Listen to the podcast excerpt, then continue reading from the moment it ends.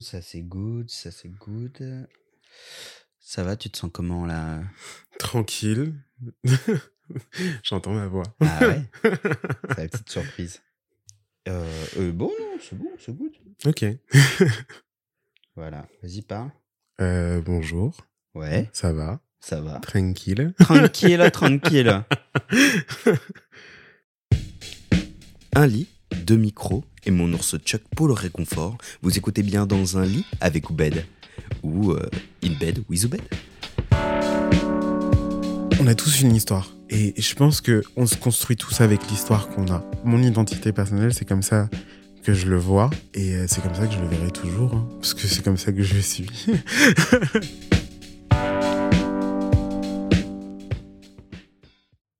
Bonjour à toutes et à tous, bienvenue dans ce nouvel épisode d'In Bed with Oubed. Et aujourd'hui, euh, alors certains euh, et certaines de mes auditeurs me diront, euh, auditeurs et auditrices me diront enfin, euh, et ben enfin, je suis avec Alfredo et j'ai jamais réussi à bien prononcer ton nom de famille, donc je vais te laisser euh, le prononcer. c'est Généphoas Python. Python? Ouais, j'ai euh, pris le nom de famille de ma mère aussi. Oh, d'accord, ok. Ouais. Euh, eh ben, écoute, Alfredito, del gato del mirador. Présente-toi pour les gens qui ne te connaissent pas. Oula. Euh, donc, je m'appelle euh, Alfredo. Mhm. Euh, j'ai 27 ans. Je suis assez vieux. Oh, ça va, ça va, ça va, ça va. T'as trois ans pour, déci- pour décider et faire en sorte que ta vie marche et que tu puisses euh, vivre décemment? Euh, parce que les 30 ans, c'est un, c'est un âge marquant et déterminant dans la vie de tout un chacun. C'est ce qu'on disait quand on, devait- bah, quand on arrivait aux 20 ans et euh, rien n'a changé. yes. Mais donc j'ai 27 ans. Euh, je suis né à Caracas au Venezuela. Si je, enfin, j'essaie de faire de manière chronologique. Mhm, Euh, je suis né à Caracas au Venezuela. J'y ai vécu trois ans mhm. euh, là-bas. Euh, et euh, je suis arrivé en France euh, à l'âge de mes trois ans où j'ai vécu pratiquement toute, euh, enfin en gros, euh, j'ai vécu toute ma vie ici. Euh, Qu'est-ce que je peux rajouter de plus? Euh, J'ai une scolarité assez normale. Euh, j'ai beaucoup déménagé quand j'étais jeune. Ah ouais? Vu que, ouais, j'ai énormément déménagé. T'es pas arrivé direct euh, je suis arrivé en France euh, et euh, le premier endroit où j'ai vécu, c'était chez mon oncle à Montreuil. Ok, d'accord. Donc on habitait à Montreuil dans un tout petit appartement qui doit faire la taille de ta chambre à peu près. Mhm. Euh, et en gros, j'ai vécu euh, un an à Montreuil. J'ai passé ma première année de maternelle là-bas, puis ensuite j'ai emménagé dans un hôtel. Euh, C'était la transition où j'ai vécu peut-être deux ans dans cet hôtel. Ah oui. Et après, on est passé de cet hôtel-là à un lieu qui s'appelle euh, Travail et Vie, je sais pas si c'est important, euh, à quoi? dans le 20e. C'est un lieu où, en gros, c'est euh, quand t'es un parent ou quand t'es une famille euh, qui a besoin de rentrer dans le système euh, professionnel Mhm. et que t'as besoin de chercher de l'emploi, bah, ils t'aident à l'emploi, ils t'aident à gérer les enfants, ils t'aident un peu à gérer un peu tout, euh, les trucs euh, que t'arrives pas trop à gérer pour que tu trouves euh, une autonomie. Mhm. Et donc j'ai vécu là-bas pendant un an. Et ensuite, mon père, il a trouvé un appartement euh, dans le 20e toujours, euh, pas très loin d'ici, à Mhm. Porte de Bagnolet. Et euh, j'ai vécu là-bas pratiquement une grosse partie de ma vie de ma CE1 à euh, au collège, troisième, Mhm. je crois, si je me trompe pas. Et ensuite, j'ai terminé au lycée et maintenant j'habite euh, pas très loin, à côté de Mhm. Gambetta, euh, et je passe pratiquement toute ma vie. euh, enfin, en gros, toute la part- grosse partie de ma vie, je l'ai passée dans le 20e. Et euh, je trouve que c'est quand même un des meilleurs quartiers, enfin, un des meilleurs c'est le meilleur arrondissements. arrondissement. Voilà. Euh, les gens qui me font euh, RPZ de Léo, il se reconnaîtra s'il écoute ce podcast. Oh, le 14e, j'aime beaucoup et tout, etc.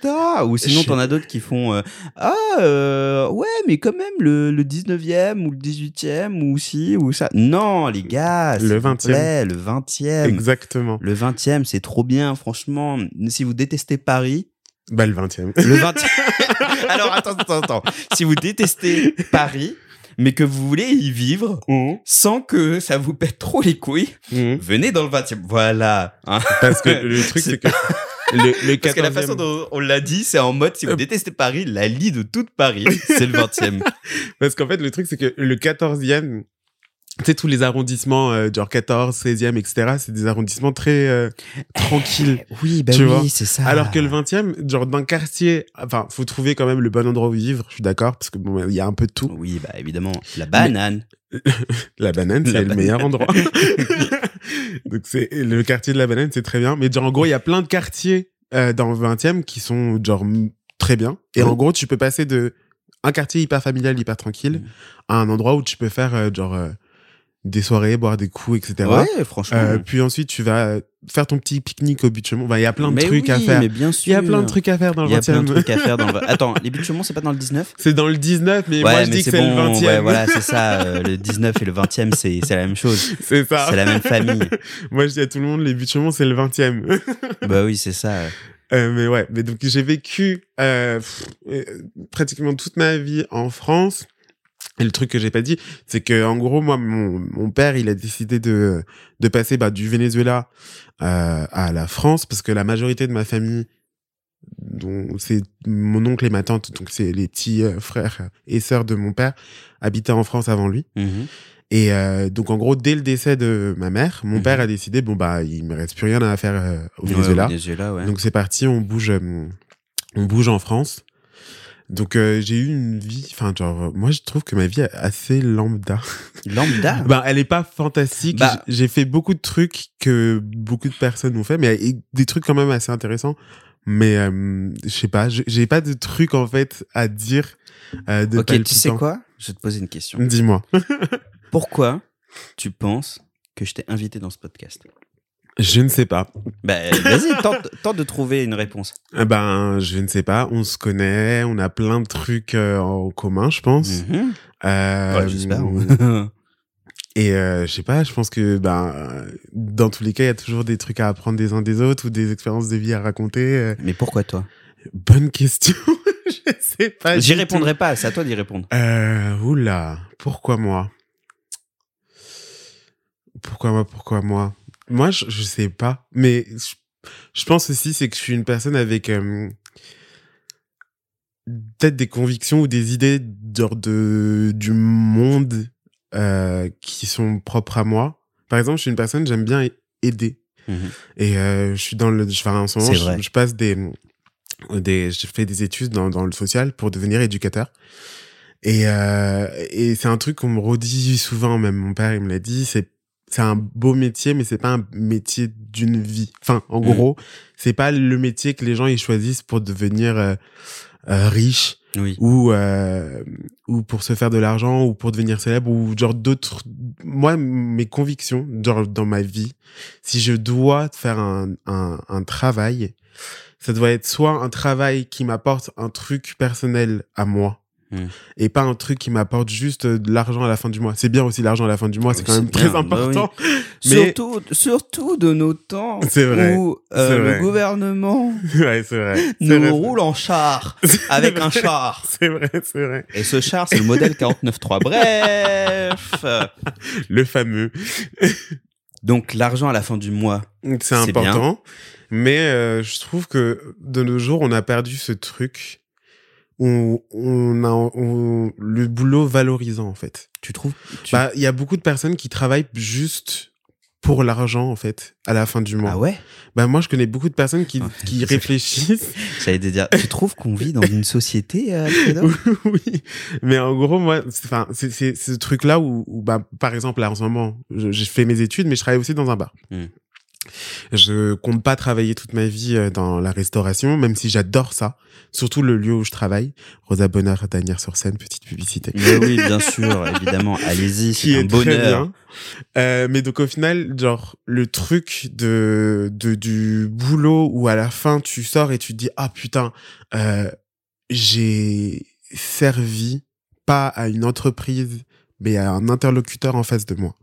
Ou euh, j'ai servi à une institution qui va pouvoir aider d'autres personnes. Mm.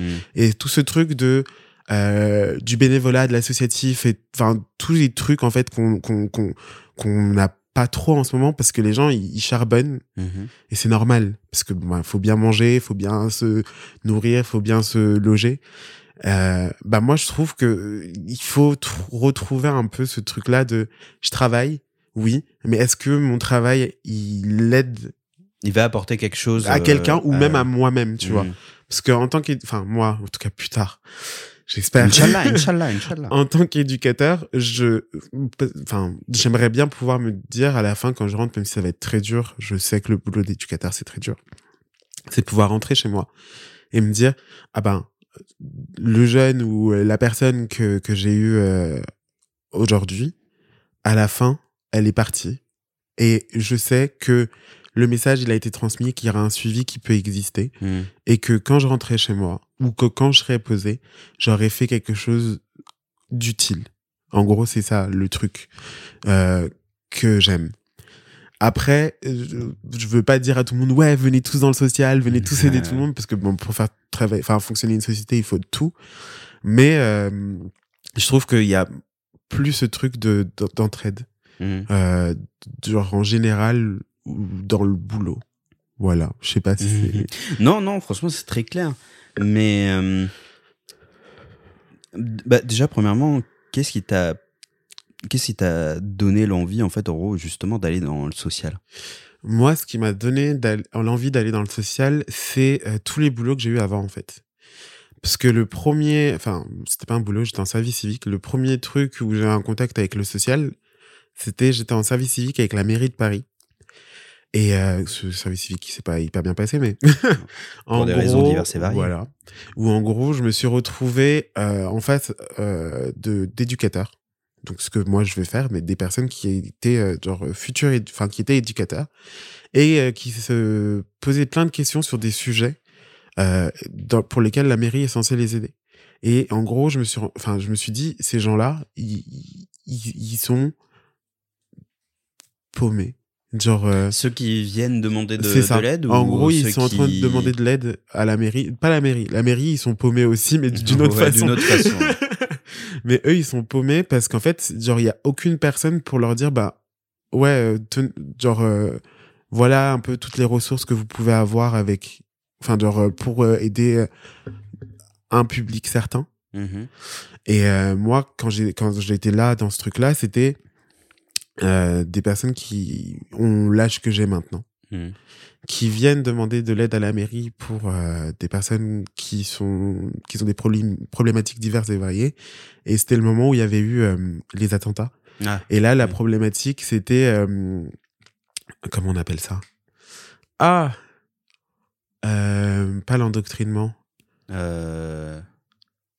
Tu veux, bah, au pire, explique avec tes mots. Bah en gros, genre le fait d'avoir des jeunes qui peuvent être euh, genre influencés par des grandes cités euh, à euh, dealer ou à rejoindre des groupuscules Ah. qui sont euh, limite Bah, limite. ça, c'est. Bah, oui, non, j'ai pas le mot, mais. Mais bon, oui. on a compris. Oui, on a compris. Mais donc en gros, on- pardon. Et donc en gros, le truc c'était euh, que la mairie, ils étaient en pleine discussion par rapport à ce sujet-là vu des attentats Ouais. et d'avoir toutes ces personnes-là des des, euh, des appels de personnes qui disparaissaient pour aller en Syrie. Mhm. Euh, et en gros, c'était un peu genre la mairie a essayé de faire des trucs qui étaient genre hyper complexes pour ces personnes-là à leur niveau. C'était en mode genre ouais, nous on peut vous proposer cette documentation, cette documentation-là, mais cette documentation elle leur sert à rien. Mhm. Eux ce qu'ils demandent c'est qu'est-ce que on peut faire comme action, Mhm. genre donnez-nous des actions qu'on peut faire pour aider ces jeunes-là en fait. Mhm. Et, euh, et euh, moi, je me suis dit, putain, merde, genre, y a, il y a, ils sont tous perdus les uns comme les autres. Moi, je, je voudrais devenir éducateur pour Ils, pouvoir... sont, ils sont venus te voir aussi un non, moi, ils sont pas venus. J'étais service civique, donc Ouais. j'avais pas trop mon truc à dire. Mais en fait, genre, de les voir, genre, non, ne serait-ce que perdu, ne serait-ce que voir comment c'était géré, j'étais un peu en mode, bon, bon, euh, je sais pas comment expliquer, mais j'avais envie, en fait, de me mettre à leur place et d'être en mode, on les secoue, on secoue ces personnes-là et on leur dit, euh, non, mais là, c'est pas, genre, on vous demande pas, genre, juste, aidez-nous, euh, s'il vous plaît. C'est, non, mais c'est, vous devez nous aider. Mhm. Genre, euh, essayez de vous concentrer sur les actions qu'on peut faire ensemble pour pouvoir gérer les multiples problèmes qu'on peut avoir dans nos quartiers. Et surtout, c'est votre métier. C'est à vous de nous aider.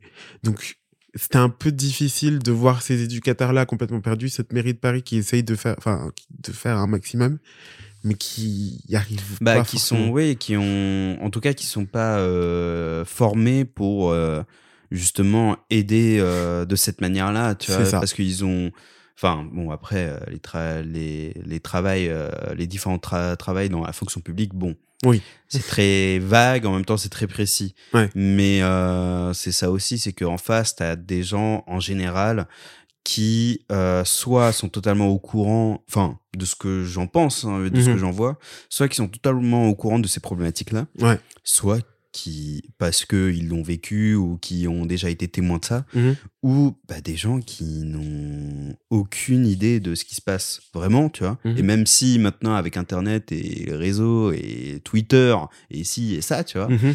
euh, des outils qui, nous, qui, qui leur permettraient justement d'être au courant de ça, bah même ça, ils, bah, ils y arrivent pas. Et donc, euh, je pense que c'est- ouais, c'est juste qu'ils sont pas formés pour. Ouais. Et que, euh, bon, euh, évidemment, euh, toute la problématique de restructuration et de reformation de tous les, de tous les, de tous les travails, de tous les postes publics, Mhm. police, administrative, euh, sociale, euh, doit être nécessaire. Mhm. Bon. Mais donc ça, c'était la première, le premier truc qui m'a dit ouais, éducation, pourquoi pas. Mhm. Là, j'étais pas du tout lancé. Le deuxième truc qui m'a lancé, c'est quand j'ai bossé euh, dans une asso. Mhm. Euh, donc, qui faisait des cours de français langue étrangère à Montreuil avec des mineurs non accompagnés. Donc, mineurs non accompagnés, c'est des jeunes qui arrivent. C'était pendant la crise migratoire, la grosse crise Mhm. migratoire qu'on a eue en 2019. Euh, oui, 2019. Ouais, Demi- ouais fin 2018-2019. Et en gros, c'était genre, j'avais, j'étais dans cette association-là où on accueillait des mineurs qui ne parlaient ni français, qui venaient d'arriver, d'arriver seuls sur les territoires français et euh, qui étaient placés euh, à l'aide sociale à l'enfance. Mm. Et donc, ces jeunes-là qui se retrouvaient à l'aide sociale à l'enfance, qui dormaient pour certains à l'hôtel, euh, d'autres dans des foyers. Euh, et en gros, t'avais euh, un éducateur pour euh, 25 jeunes. Mm. Donc moi, je les, les jeunes, je les avais en associatif, donc je les voyais plus souvent que l'éducateur. Et euh, c'est compréhensible parce qu'il n'y a pas beaucoup de pas beaucoup d'éducateurs en fait. Donc il y a pas il y a pas assez d'éducateurs pour le nombre de jeunes qu'il y a euh, placés à l'ASE. Et en gros, j'avais ces jeunes-là qui étaient à l'ASE, qui me posaient des questions euh, sur plein de trucs, genre hyper pertinents, hyper importants pour eux. Donc la demande de documents, donc d'identité, donc le titre de séjour, euh, ou la demande d'asile. Mm. Et donc moi, je les aidais parce que c'était mon boulot en fait de les aider euh, dans leur démarche. T'étais pas. tu- Donc en fait, je faisais de la formation, Ouais, mais en gros, mes formations, elles n'étaient pas axées sur le français langue étrangère, donc je Mhm. donnais pas des cours de français. d'accord. Moi, ce que je faisais, c'était euh, tout ce qui était administratif, aider dans tous les toutes les démarches administratives Mhm. des, de chacun ou des démarches admi- administratives générales. Mhm. Donc, par exemple, si c'était, si euh, j'avais euh, dans mon groupe euh, de 15 jeunes, 5 qui avaient leur rendez-vous à la préfecture de police pour leur titre de séjour. Bah, en gros, je les préparais en fait à ce rendez-vous, Mm. même s'ils y allaient avec l'éducateur, pour en fait leur créer une, une espèce d'autonomie. Oui, bah oui. Et euh, donc, je, je, je faisais ça, mais aussi le côté professionnel. Quand tu avais, par exemple, euh, cinq jeunes qui avaient un rendez-vous avec un lycée, parce Mhm. qu'ils allaient rentrer dans une scolarité, parce que c'était l'objectif final, c'était qu'ils puissent rentrer dans une école, qu'ils puissent parler français, qu'ils puissent rentrer dans une école, et qu'ils puissent gérer le- leurs problèmes administratifs par eux-mêmes. Mhm. Et donc, quand je, je- j'aidais ces jeunes-là, je réalisais que c'était mon rôle en tant que formateur, mais c'est aussi le rôle des éducateurs de le faire, mais ils les voient tellement pas, il y en a tellement peu, que euh, il y a, il faut, enfin, qui, qui- enfin, je faisais pratiquement une partie de leur boulot, quoi. Ils les voient tellement pas? Et tellement peu. En gros, ils- ils- imagine, t'as un éducateur pour Mhm. 25 jeunes, Oui. ils peuvent pas voir les 25 jeunes. Oui, bah oui. Donc ils vont voir surtout les jeunes qui ont des problématiques plus difficiles qu'il faut Mhm. gérer sur le moment parce qu'il y a une urgence. Et puis ces jeunes-là que j'avais, moi, dont je m'occupais, ils n'avaient pas tous des urgences. Mm. La plupart du temps, ils étaient assez autonomes. Et donc ils n'avaient pas besoin euh, d'avoir un éducateur qui devait voir chaque semaine. Et euh, donc ça, c'était le truc qui m'a fait me dire, bah, putain, il y a besoin d'aide dans ce milieu-là. Pourquoi pas m'y mettre et apporter genre ma pierre à l'édifice? Et euh, j'ai aussi travaillé dans euh, la prévention au milieu festif, euh, où j'ai rencontré aussi d'autres personnes, des, parfois des mineurs. Euh, qui ont eu des problèmes de consommation, qui ont des problèmes familiaux, vu qu'on avait aussi un, un pan sur la sur la sexualité, euh, des personnes qui étaient un peu marginalisées par rapport à leur sexualité. Et donc en gros, c'était tout, tout- en fait tout ce truc là d'avoir travaillé euh, dans ce système genre social entre guillemets qui m'a donné envie de me lancer dans dans l'éducation. Euh, et euh, mon objectif final, mais euh, c'est vrai qu'en ce moment il commence un peu à changer. De base, ce que je voulais faire, c'est pouvoir euh, ouvrir un, un centre euh, pour euh, pour consommateurs de produits, euh, pour les aider euh, sur un pan de la santé, enfin sur le côté de la santé, donc avoir des médecins, des psys, Mhm. euh, avoir des addictologues qui peuvent les aider et aussi avoir un côté social dans le même lieu en fait. Donc en gros, c'est un lieu de soins, mais aussi un lieu euh, d'aide Mm. où en gros, si c'est une personne qui est par exemple à la, à la rue, euh, qui a une pro- un problème de consommation, de pouvoir la rediriger vers, euh, je sais pas, euh, une assistante sociale pour l'aide à logement ou enfin genre plein de trucs quoi. Genre, Et du coup, justement, je me pose la question. mhm. Pour toi, pourquoi justement tu, tu fais une différence entre euh, éducateur Mhm. et assistant social? Parce que c'est pas exactement la même chose. Euh, quand tu vas voir un éducateur, Et surtout, pour, pourquoi t'as. Enfin, parce que je pense qu'à un moment donné, tu tu t'es aussi peut-être posé la question pourquoi justement tu t'es plus dirigé vers, vers le fait d'être éducateur plutôt qu'assistant social? Parce que quand tu travailles un- une assistante sociale, c'est sou- souvent sur genre des trucs de financement, sur euh, des trucs euh, genre sur le logement. Enfin, c'est des trucs très précis en fait. Mm. Alors que l'éducateur, ça va être des trucs plus personnels sur Mhm. la personne. Donc, par exemple, tu vas rencontrer un jeune. euh, le jeune, il va te parler de consommation. Bah, l'assistante sociale, elle en a rien à foutre qu'il est consommateur. Mm. Ça, enfin, elle en a rien à foutre. Non, je pense pas, parce qu'elle doit faire des signalements aussi, elle aussi de son côté. Mais en fait, l'éducateur, l'éducateur va euh, protéger cette personne-là et l'envoyer en fait vers l'assistante sociale s'il y a des problèmes par rapport au logement, s'il y a des problèmes par rapport à la scolarité, au financement Mhm. de la scolarité. Enfin, tous ces trucs-là, en fait. Et en gros, c'est plus un... Je sais pas comment je pourrais dire ça. C'est plus une personne qui va euh, Faire des rapports envoyer les personnes-là vers tous les partenaires qui peuvent exister. Mm, mm. Et ensuite faire des rapports à toutes ces personnes-là par rapport aux, aux, aux, aux entretiens qu'ils ont eu Mhm. avec l'éducateur. Et en gros, un éducateur, c'est une personne qui va avoir plein de partenaires et qui va envoyer ces jeunes-là vers tous les partenaires. Les partenaires vont faire un retour. L'éducateur va voir le retour des partenaires et renvoyer le retour vers les partenaires. En fait, c'est des échanges multiples entre plein de partenaires sociaux euh, de la région Mhm. et l'éducateur. Et l'éducateur, c'est un peu genre euh, le messager, la personne qui va déplacer la personne là comme elle le sent aussi, parce que bah il y a des gens qui ont des problématiques pour lesquelles ils veulent pas forcément d'aide ou Mhm. genre tu leur proposes de l'aide et ils le font pas. Ouais. Et ça c'est normal, c'est un choix. On n'est pas des super héros non plus. et euh, donc c'est c'est euh, ouais c'est la personne qui va euh, un peu dispatcher euh, la personne vers les endroits où il y a besoin d'aide genre que ce soit du côté euh, droit euh, de aide par rapport aux droits de la personne aide euh, par rapport euh, à plein de trucs. Ouais. en fait tu touches à plein de trucs et après il y a plein de problématiques différentes par rapport au public avec lequel tu travailles. Si tu travailles avec des personnes en situation de handicap par exemple tu vas avoir euh, d'autres problématiques qu'une personne qui est euh, genre euh, mineure euh, euh, qui est sortie de la scolarité euh, qui est dans la délinquance euh, dans la délinquance ou genre voilà. Mais euh, c'est large Mm. et j'ai pas envie de par- partir dans des trucs trop précis je préfère rester vague euh, mais euh, et pas rester, et pas être trop technique non plus tu vois As you wish. hein. mais donc euh, ouais au C'est final aussi bien, c'est aussi bien, euh, mm, aussi si on peut informer aussi les gens de ça. ouais moi, je suis preneur aussi. hein. Mais donc voilà, pour le métier de l'éducation, c'est en vrai, je pense que toutes les personnes qui sont dans l'éducation vont réaliser un truc, c'est que toutes les personnes qui, qui se sont lancées dans ce truc-là, ils ont souvent un truc dans leur vie qui s'est passé où ils se sont dit ouais putain faut que j'agisse Mm. et euh, et toutes les personnes qui sont dans l'éducation, tu vas jamais trouver quelqu'un qui euh, a eu une vie très aisée, ou rarement. En tout cas, moi, personnellement, dans ma promo, euh, si t'entends les gens qui parlent de ma promo, t'as zéro personne euh, qui vient d'une famille très aisée, Mm. euh, qui a eu une vie extrêmement facile, Mm.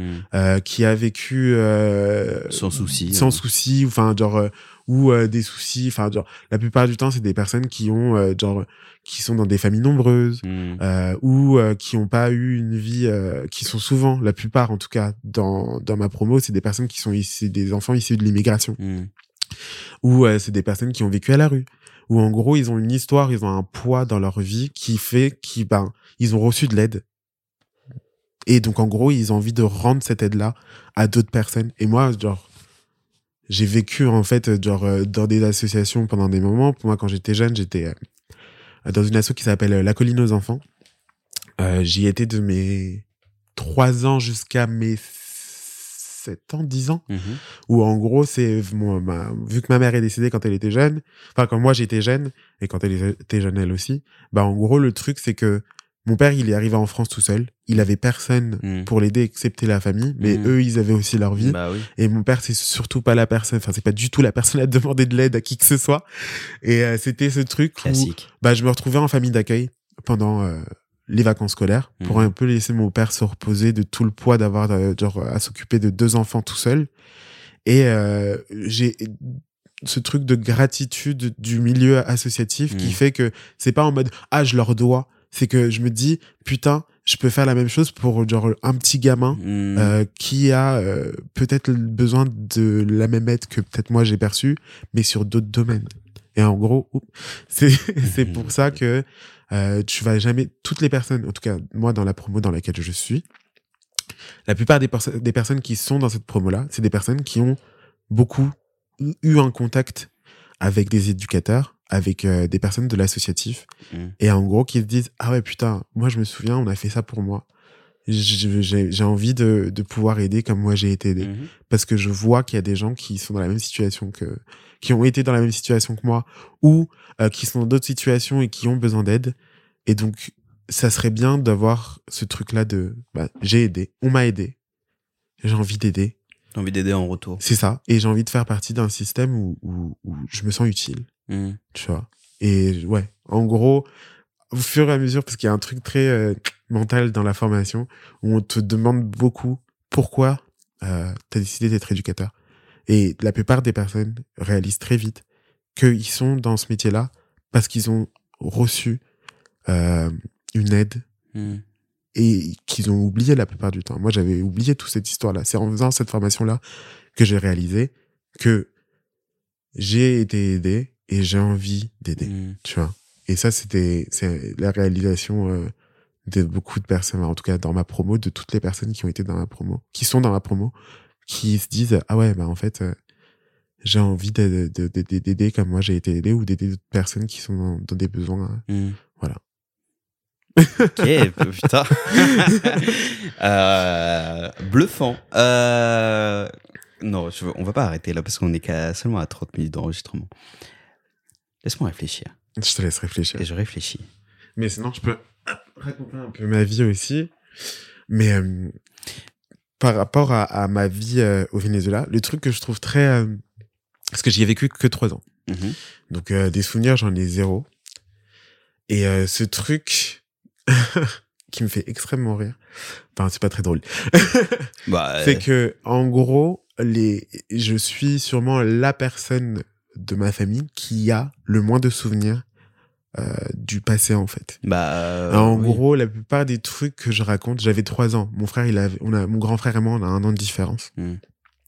Les seuls trucs dont je me souviens un de, an de différence. ouais, oui, Pierre et moi, on a un an de différence. Ok, d'accord. Il dit tout le temps, euh, ouais, on est presque jumeaux. on a un an et un mois. De... J'ai l'impression qu'il est beaucoup plus vieux. Ah non, pas du tout. On Ouais, a un an de différence. Et en gros, le truc, c'est que tous les souvenirs ou tous les trucs que je raconte sur ma vie au Venezuela, c'est pas les miens. En gros, je, genre, je m'approprie en fait les ouais, trucs les- qu'on me raconte. Mm, Et mm, pour moi, c'est devenu une vérité absolue. mm. Sauf que de plus en plus, je me pose des questions où je me dis, attends, est-ce que ça s'est vraiment passé comme ça? Ou est-ce que je le répète juste parce qu'on me l'a dit en fait? Et euh, je le saurai jamais parce que je m'en souviens pas. Mais il y a des détails, par exemple, il y a un truc qui me revient beaucoup. C'est que pour moi, quand j'étais jeune, euh, le Venezuela, c'était genre un truc sublime. Genre mon souvenir, genre euh, Mhm. dans mon mental, genre je- pour moi le Venezuela c'était magnifique. En gros notre vie là-bas était fantastique et tout se passait très bien. Sauf que du point de vue de mon père, c'est pas du tout ça. Mm. Pour lui c'était euh, genre euh, la pauvreté. euh, on- ben, en 2015 j'y suis retourné et euh, on est passé dans le quartier où je suis né Mm. et euh, ça ressemble pas du tout à l'image en fait que Mhm. j'avais du pays quand moi j'ai enfin que j'ai maintenant en fait. Pour moi on habitait dans une grande baraque euh, magnifique et en fait non on habitait dans une petite caravane euh, une petite ca- cab- cabane en tôle euh, en plein milieu d'un bidonville euh, vénézuélien tu vois à Caracas. Mais, tu vois, Mais moi, dans ma tête, Bah c'était, j'habitais dans une grande maison, Ouais, tout bah ouais. allait bien, la vie était plutôt cool. Le seul truc dont je me souviens très bien, parce que ça m'a sûrement traumatisé, c'est que l'endroit où on devait prendre notre douche, c'était à l'extérieur. Mhm. Et donc, on devait sortir, euh, prendre notre douche dans une espèce de genre euh, cabane euh, sombre, Mm. euh, sans lumière. Et donc, je détestais prendre ma douche parce qu'il faisait noir et donc j'étais jeune. Donc, euh, dans c'est le seul souvenir à peu près que que, que j'ai euh, de, de Caracas et après tous les autres souvenirs c'est des trucs euh, genre mon père qui me dit euh, c'était atroce mon père qui en fait qui qui, qui, est pas quelqu'un qui aime se révéler Mm. qui m'a qui me raconte en fait tous des tous les détails de ma vie là-bas à travers les disputes qu'on a mutuellement en fait. Et en gros, c'est un truc qui, qui m'est encore resté là maintenant, c'est que la dernière, on a eu une dispute il y a, ça fait longtemps quand même qu'on s'est pas disputé mon père et moi, mais on a eu une dispute à un moment et c'est la dernière qu'on a eue où il me racontait, en gros, la dispute elle démarrait, c'est ma belle-mère, donc la mère de mes deux petits frères, qui nous parle en fait, euh, qui dit à mon père, mais genre vraiment de manière très insistante, genre est-ce que tu trouves normal que euh, tes deux enfants, tes plus deux, tes deux vieux, en- plus vieux enfants, genre les deux aînés de la famille Mhm. euh, ne connaissent pas du tout leur passé. Et mon père, il, il, il, il, il arrive pas à en parler, en Mhm. gros. Euh, et en gros, j'essaye de lui tirer les verres du nez. Ma belle-mère lui pose des questions, dis-leur, dis-leur, dis-leur. Donc je sais que elle, elle a des détails que mon père a dû lui dire Mm. que moi j'ai pas. Donc je lui pose des questions, j'essaye. Et en gros, le seul truc qu'il me raconte, c'est il me dit, tu sais, tu, tu sais pas et tu pourras jamais imaginer à quel point c'était difficile. Mais je peux te raconter un truc. Et en gros, mon père, quand il était euh, au Venezuela, il était cuisiné. Mhm. Et euh, ça, ça rapportait pas énormément. Et donc le truc qu'il faisait, c'est qu'il vendait en fait des trucs qu'il récupérait dans la rue Mhm. euh, à la sauvette. Mm. Et un jour, pendant qu'il est au marché à la sauvette, il se fait agresser. Et, et il me dit, tu vois, quand tu me rases la tête, parce que mon père, euh, il, il- il se rase à blanc tout le temps, et c'est moi qui lui, qui lui rase les cheveux, est-ce que tu as remarqué que j'avais un trou Oh putain. dans, dans le crâne? En gros, j'ai un, un- un enfoncement dans le crâne. Je fais oui, mais je t'ai déjà posé la question et tu m'as jamais répondu. Je lui, dis, T'as- je lui disais souvent, t'as un trou dans le crâne. Et il me disait, euh, bah, en gros, je me suis fait euh, attaquer au pistolet. Genre vraiment, genre l'histoire que t'es censé raconter à ton fils. Et mais moi, il me l'a raconté euh, bien après, tu vois. Je me suis fait agresser. D'un au- côté, d'un côté, je comprends. Oui, mais après, c'est quand même compliqué. Genre, imagine. Je comprends pourquoi il. Peut-être qu'il a attendu tout ce temps Mhm. avant de te, avant de te le dire. En tout cas, avant de te raconter ça, parce que bah c'est lourd. Oui. Après, enfin, moi, je suis une personne, j'arrive à facilement me dévoiler, comme on peut l'entendre. j'arrive facilement à me dévoiler, surtout quand je suis confortable avec une personne et, et genre, j'essaye de faire en sorte que ce que je dis, ben, ça, ça, en gros, quand j'échange avec une personne, j'aime bien partager une partie de moi et que la personne partage une partie d'elle. Comme ça, ça crée en fait un, un échange, tout oui, simplement. bah oui. Et en gros, mon père, c'est pas du tout ce genre de personne-là. Mm. Mon père, c'est genre, je te dis rien, toi parle. Voilà. Mm. Et en gros, et je- euh, avant, je lui posais des questions par rapport au Venezuela, par rapport à notre vie avant, etc. Et il rajoute toujours des détails, mais genre euh, de nulle part en fait. Et cette histoire-là, elle m'a vraiment marqué parce que Je- c'est le truc de. Il, te, il cette- te- il te lâche des bombes. C'est ça, c'est- le truc de depuis tout petit, je lui rase la tête, Ouais. je vois ce truc, je lui pose des questions, il me répond pas et il attend hyper longtemps pour me le dire. Et quand je comprends pourquoi ça se passe, ben j'étais énervé. J'étais vraiment en train de lui dire mais genre tu te rends compte que genre je ne connais pas grand-chose de ta vie en fait. Mm. T'es mon père. T'es quand même la- ma figure paternelle. On a vécu ensemble pendant hyper longtemps. et je ne sais pas tant de choses sur ta vie, alors que toi, tu sais tout sur moi. Et j'aimerais bien que, en gros, c'est ce truc de, j'aimerais bien que tu te révèles un, un peu plus euh, à moi. Là, dernièrement, ça va un peu mieux. Mais il y a aussi ce truc euh, aussi hallucinant Ouais, par rapport à mon passé. C'est compliqué. Ouais, c'est compliqué. C'est compliqué. Ouais, mais vas-y, vas-y. Par rapport à, à mon passé, c'est comme j'ai dit, ma, ma, ma mère est décédée, j'étais très, très, très, très, très, très jeune. J'avais, euh, j'avais trois ans, trois ans. Et en gros, le truc, c'est que mon père, c'était, c'est, il, euh, il était pas hyper riche. Les photos, c'était pas le truc euh, prioritaire dans sa vie, j'imagine. Et donc, j'ai aucune photo de ma mère. Donc, je sais pas du tout à quoi elle Hmm. ressemble. Et euh, quand je lui posais la question de me dire, bah, dis-moi un peu, enfin, genre, à quoi elle ressemble, le seul truc que j'ai, c'est elle te ressemble. Qui est, ce qui est très beau. C'est très beau. Ce qui est très beau. Mais. Mais Ah, quand t'es un peu comme moi, t'as envie de savoir, Ouais. genre, vraiment. Mhm. Genre, dis-moi euh, un truc physique. Bah, elle était très belle et elle te ressemble. Bah, merci pour ouais, moi. ouais. Je suis très beau, je le sais. c'est vrai. Mais euh, j'aime- j'aimerais en savoir plus. Et j'ai j'ai toujours été dans ce truc de, de quête. Pas de, parce qu'au final, c'est pas vraiment de moi, parce que genre, je me suis construit d'une façon qui fait que bah, je suis comme ça. Mm. Voilà. Euh, je- le Alfredo d'aujourd'hui, euh, même si j'aurais euh, eu une photo de ma mère, ça aurait toujours été le Alfredo de, de maintenant. Mais tout ce truc de genre l'histoire, le tracé Mm. de ma vie en fait, qui est horrible, sachant que je me souviens vraiment que de ma vie à partir de mes parce que je dirais trois ans, trois ans au Venezuela, Trois ans, ans, ça, ouais. tout le monde se souvient pas de sa vie avant ces trois Mm, ans, mm. mais moi vraiment 7 euh, 8 ans, c'est le moment où genre j'ai les plus souvenirs les plus vifs en fait, Mm. où je me souviens vraiment de tout. Alors que avant, je pense que tu me diras mais quand t'as 6 ans, tu te souviens un peu de ta primaire, de ton Oui, CP, oui, oui, oui. de moi rien. Rien du tout. Genre niette. Je sais l'école où j'étais parce que bah mon père me l'a dit Mm. et que j'ai des documents genre certificat de scolarité, tous les trucs comme Ouais, ça voilà, qui dit où j'étais. ouais.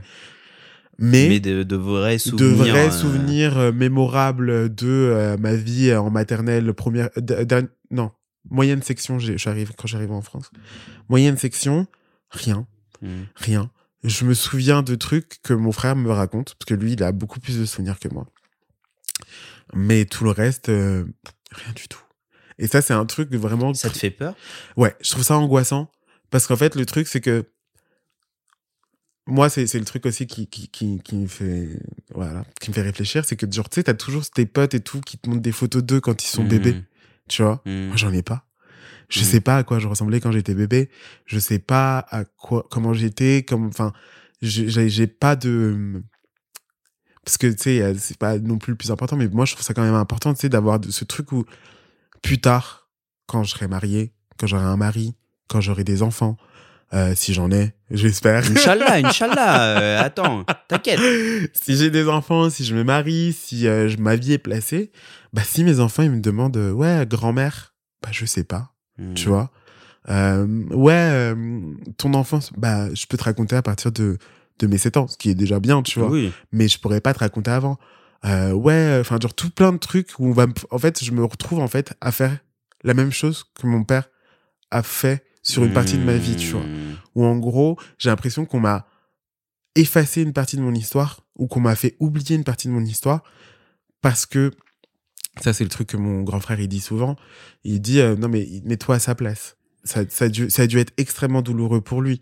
Donc c'est difficile, tu vois. C'est ouais, effectivement, oui, c'est ça. Tu vois, c'est euh, d'un côté, euh, c'est compréhensible parce que euh, bah, d'un côté euh, aussi de moi personnellement, euh, euh, c'est un peu ça, même si euh, mon père, euh, comment dire, euh, nous, enfin comment dire, nous racontait, euh, pas- enfin beaucoup de choses euh, sur lui, mais c'est ce truc de euh, c'est l'éducation hein, l'éducation du bled tu vois. Ouais, c'est les mœurs non pas plus l'éducation c'est les mœurs du bled. Mhm. les mœurs du bled bah au bled euh, tu parles pas de toi. Tu vas pas te confier en tout cas tu vas pas te confier comme euh, on peut se confier euh, là maintenant tu vois. Ouais, c'est c'est le truc de c'est la misère. On vit dans la misère on est né on vit et on va et on meurt dans la misère, Mhm.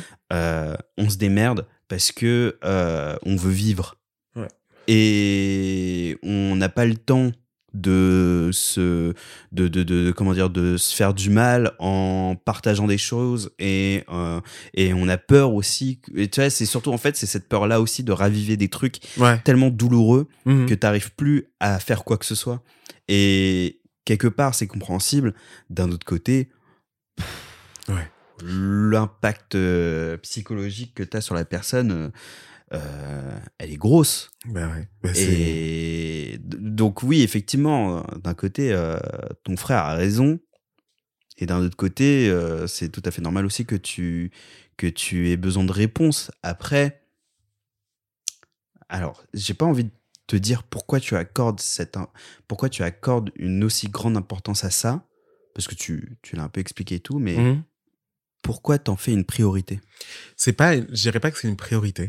Enfin, en tout cas, pourquoi tu tu tu Moi, je pense que dans tout, enfin, on a tous une histoire. Hmm. Et je pense que on se construit tous avec l'histoire qu'on a. Ou genre comment on vit notre vie. Enfin, genre, on a tous une histoire et on se construit tous avec. Le truc, c'est que il faut qu'on puisse la partager. Et s'il manque des trucs dans ton histoire, genre, c'est l'ex- l'exemple que je te donnais tout à l'heure, c'est euh, le moment où tout le monde parle de son enfance, Hmm. où tout le monde montre des photos, tout le monde a ce truc à échanger Hmm. et que toi, tu l'as pas. Tu vois ce que je veux dire? Où tu te dis, ah ouais, moi, j'ai pas ce truc-là que tout le monde a de, de, de, de cette part de cette, de, de cette enfance-là Mhm. que moi, je l'ai pas, en fait. Que je peux pas raconter parce que je ne sais pas. Et la plupart du temps, quand on me dit, ouais, et toi, euh, quand t'étais petit, bah, je sais pas. Tu vois Hmm. et c'est ce truc où tu dis ah merde, bah je sais pas en fait. Faut que faut, faut que je puisse enfin genre j'ai envie d'en parler, j'ai envie de de savoir, ça fait c'est c'est moi, c'est ma vie, tu vois. C'est ma personne, c'est comment j'ai j'ai évolué comment j'étais quand j'étais petit et le truc c'est que mes souvenirs, c'est vraiment genre ma famille d'accueil. Hmm. C'est pas mes souvenirs euh, de la vie ou de la partie que j'ai eue avec euh, avec mon père. Les souvenirs que j'ai avec mon père, c'était euh, quand j'étais à la colline aux enfants, l'association où j'étais quand j'étais plus jeune, quand on fêtait Noël. Hmm. C'est les photos que j'ai quand on fêtait Noël parce qu'à l'association ils prenaient des photos. Hmm. Euh, j'ai des photos de mon père qui fait euh, une paella. Euh, j'ai des photos de mon père, euh, mais genre tous ces photos, toutes ces photos là, c'est pas des photos qui ont été prises dans le cadre personnel. Mhm. Enfin genre c'est toujours le ouais, personnel, mais c'est dans dans un contexte associatif, tu vois. Où en gros ils font des activités, donc on va prendre des photos. Hmm. Euh, sauf qu'avec euh, avec mon père, j'ai pas de truc de photos où c'est genre nous, Mhm. genre mon père, mon grand frère et moi. C'est genre on est à la colline aux enfants, ils prennent des photos et il y a d'autres personnes sur les photos Mhm. que je ne connais plus. Et donc c'était ce truc là en fait que je trouve que qui est important, c'est le côté en fait genre famille de base, tu vois, que tu vois dans les familles euh, de plein de potes qu'on a, tu vois, où euh, t'as euh, des photos de eux à la plage quand ils sont partis en vacances. Moi, j'ai des photos de moi à la plage quand je suis parti en vacances, mais j'étais euh, en vacances avec une de mes familles d'accueil. Hmm. Et donc, il y a une photo de mon frère et moi, la famille d'accueil et mon père. Hmm. Et en gros, ça crée, oui, une histoire entre nous, mais il y a toujours le truc où, ben, il y a toujours quel- enfin, quelqu'un qui a rien à voir. Mais enfin, C'est ça. C'est c'est plus le dans le contexte euh, genre euh, hyper personnel de genre mon père et mes petits frères. Enfin, Mm. mon père et mon grand frère et moi, tu vois. Hmm. Et ça je je l'ai pas, tu vois. Et ça c'est je... peut-être que c'est des fois je me pose la question en me disant ah ouais, ça se trouve c'est superficiel, euh, c'est pas important. Mais je- de mon point de vue, je pense que c'est quand même important d'avoir un tracé de ta vie en fait. C'est pas, c'est pas une question. Je pense pas que ce soit une question de si c'est important ou pas. Mhm. C'est plus une question de. Moi, je me dis aussi parfois parce que je me pose, j'ai la question. Je suis indien et martiniquais, Ouais. euh, mais euh, j'ai cette, j'ai ce sentiment-là que certes mes mes origines c'est ça, Mhm. mais je me sens ni indien ni Martiniquais. martiniquais. Ouais. et même parfois ni français, tu vois. Ouais. Tu sais, c'est ce truc de euh, et je, je ce que j'ai j'ai l'impression aussi que c'est la problématique de pas mal de gens justement qui Ouais. ont qui enfin qui ont des qui sont qui sont pas euh, originaires de, de de France ou bref du, du pays dans lequel ils vivent, euh, qui sont euh, enfants d'immigrés Mhm. mais qui sont nés en France et qu'en même temps ils ont baigné dans cette dans la culture de leurs origines Ouais.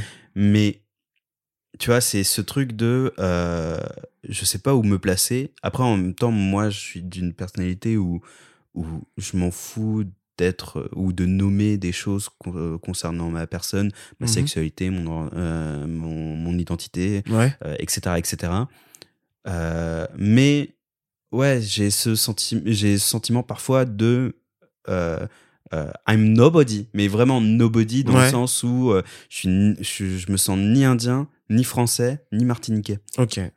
tu tu vois euh, ce que je veux je dire comprends. Mm. et, et- pardon Non, et et du coup au fur et à mesure c'est marrant en fait Ro, que tu te dises que oui euh, je trouve ça important et, sur- et surtout euh, de, de connaître son histoire de connaître son passé et que euh, que si tu as des enfants plus tard qui quand ils vont te poser des questions bah tu vas pas pouvoir leur répondre parce que t'as aucune trace de ton passé mais le plus enfin je te pose la question c'est pas une conviction de ma part mais Mhm. c'est vraiment une question bref le plus important c'est pas plus ta vie de ce dont tu t'en souviens et justement comme tu disais tu, tu as tes convictions tu t'es construit euh, de sorte que tu sois le Alfredo que tu, que tu es maintenant Mhm. le plus important c'est pas ça? Si, si. Euh, Ça, ça, je, le, je le conçois. Mais après, le, ça, ça- genre, le, comme je disais tout à l'heure, c'est, ça reste toujours le truc de, de l'histoire, Mm. en gros, du transfert. Et moi, c'est, c'est vraiment un truc que je trouve toujours important. Quand tu parles de toi, il faut que tu puisses raconter des trucs de ta vie, de ton passé, de ton présent. Et le, genre, en gros, c'est juste ce truc-là où, genre, je trouve ça gênant, en fait, de, de, si on reprend l'exemple de, de, de ta vie plus tard avec tes enfants, etc., de, d'avoir ce truc de, où je peux pas te dire, en fait. Mm. Parce que je sais pas. Et en gros, le truc, c'est, c'est hyper simple de, de, de transmettre quelque chose à quelqu'un à l'oral, de dire à quelqu'un, bah, écoute, voilà ce qui s'est passé. Mm. euh, voilà ce que je sais. Parce que je suis pas en train de dire à mon à là c'était l'exemple de mon père mais je suis en train de, je suis pas en train de lui dire euh, ouais bah tu sais pas euh, c'est nul et tout là. Mm. je suis plus en mode bah tu sais mais tu veux pas le dire. C'est ça le truc. C'est ça la mais différence pourquoi il veut pas le dire? Et justement ça c'est une autre question et ça je lui ai déjà posé. Et c'est le truc où bah il veut pas en parler c'est tout. Point. La discussion est close. Et euh, c'est ça crée encore plus en fait de d'envie en fait de savoir parce que si, Mhm. si tu as des questions qu'on te, qu'on te pose, tu sais que la personne a la réponse et qu'elle te dit non, c'est c'est frustrant. Tu vois? effectivement c'est frustrant et par rapport à ce que tu disais, par rapport à l'appartenance à une identité, etc. Ben moi, ce que ce que ce que j'ai personnellement, c'est que j'ai vécu, je suis né à Caracas, Mm. au Venezuela, mais j'y ai vécu que trois ans. Mon père est haïtien, euh, ma mère est vénézuélienne, et j'ai vécu toute ma vie en France. Mm. et en gros, je suis pas français. Donc je suis pas du tout français, euh, même de, genre légalement, je suis pas français, je suis toujours euh, étranger. Et en gros, ce truc euh, d'appartenance, moi aussi, je l'ai pas, mais je sais d'où je viens et je sais où sont mes marques. Mm. Donc, oui bien le sûr truc que je dis souvent aux gens, euh, quand ils me disent mais t'es français, je leur dis non, je suis pas français parce que aux yeux de l'État, je suis oui, pas français, oui, déjà, mais oui. dans ma personne, euh, je suis français. En gros, c'est juste j'ai pas fait euh, le truc qui me dit, euh, j'ai pas le document qui dit ah t'es français, Mm. mais j'ai vécu tellement longtemps en France que j'ai euh, et j'ai toute ma famille, toute ma vie, tous mes potes, tout mon entourage en France. Que en gros, je dis souvent, genre le pays euh, de ma peau, c'est Haïti, Mm. parce que j'ai jamais mis les pieds, mais je ressemble à un Haïtien. Mhm. Le pays euh, de mon cœur, c'est la France, parce que toutes les personnes que j'aime sont ici. Et le pays qui est dans ma tête, c'est le Venezuela. Mm. Parce que le Venezuela, c'est un pays que j'aurais toujours dans ma tête, parce que j'ai vécu les trois premières années de ma vie, mais j'y connais rien. J'y suis resté, euh, j'y suis retourné en 2015, mais euh, genre j'ai aucune culture vénézuélienne Mhm. qui est ancrée à moi, parce que mon père est haïtien. La culture que j'ai le plus, c'est la culture haïtienne. Euh, et euh, la culture que je vois tout le temps et que je vis tout le temps et que j'aime et que euh, dans laquelle j'ai vécu C'est la depuis culture c'est la européenne, ouais. culture européenne la culture française Mm. et euh, c'est ce que je dis tout le temps mais après le truc c'est que est-ce que je décide que je suis euh, haïtien ou est-ce que je décide que je suis vénézuélien ou est-ce que je décide que je suis français je pense que je suis tous en même temps ouais, tout, mais et en même, temps, rien, du tout, tu ouais. vois et, et j'ai Ouais, c'est pas exactement ça. c'est pas en mode genre j'ai besoin de choisir, c'est que je m'en fous Mm. et que j'ai pas besoin en fait de dire aux gens euh, bah je suis ci, je suis ça. Je sais que bah je suis Alfredo, que je suis né là-bas, que mon père vient de là, que je ressemble à ça, que mes expériences m'ont permis d'être comme ça et c'est comme ça que que je me présente, enfin Mm. que je me présente. Bah, le premier truc que j'ai dit euh, en me présentant, c'est bah je suis né au Venezuela, j'habite en France et euh, et mon père est haïtien, Mm. tu vois. Et donc par rapport à mes identités, c'est comme ça. Mon identité personnelle, c'est comme ça que je le vois. Euh, et et c'est comme ça que je le verrai toujours, hein, parce que Mm. c'est comme ça que je suis. Ah Ok. Mhm. Attends, wow. Je vais te dire, ça. Enfin, tous mes invités sont incroyables. tous les podcasts que, que j'enregistre, je les adore. Mhm. Mais là, euh, this is the first one. Ah. Euh, of quoi? Je sais pas. Mhm. Mais en tout cas, euh, ça me met. je suis sur le cul. Allez hop. D'habitude, c'est moi qui mets, le, qui mets sur le cul mes invités. Mhm. Et du coup, Mhm. ça m'agace. Ah. Parce que je sais pas ça quoi te poser comme question, parce qu'en même temps, j'ai envie de te poser 26 000 questions en même temps. Et je sais que tu y répondras euh, magistralement. J'essaierai en tout cas. Parce que tu vois, comme, comme je t'ai dit aussi tout à l'heure, c'est que j'ai plus envie. de- J'ai, enfin, au fur et à mesure, j'ai- j'aime les, j'aime les questions phares que je pose dans, dans ce podcast. Ouais. Et en même temps, tu vois, j'ai de plus en plus envie de, de moins poser cette question-là parce que j'ai cette sensation que c'est des, des raccourcis faciles. C'est quoi la question? Bah, la question phare, c'est. Euh, ça a été quoi ta plus grosse remise en question? La plus grosse remise en question. Oh. Bah, moi, je me remets en question H24, donc ça va être difficile. Ça va être difficile, mais après, Ma plus grosse remise pourquoi? En question. alors, alors après, on peut poser une autre question Mhm. en, part- en, en, en, en s'inspirant de celle-ci. Ouais. Pourquoi tu te remets souvent en question? Parce que je suis quelqu'un de base de très indécis. Mhm.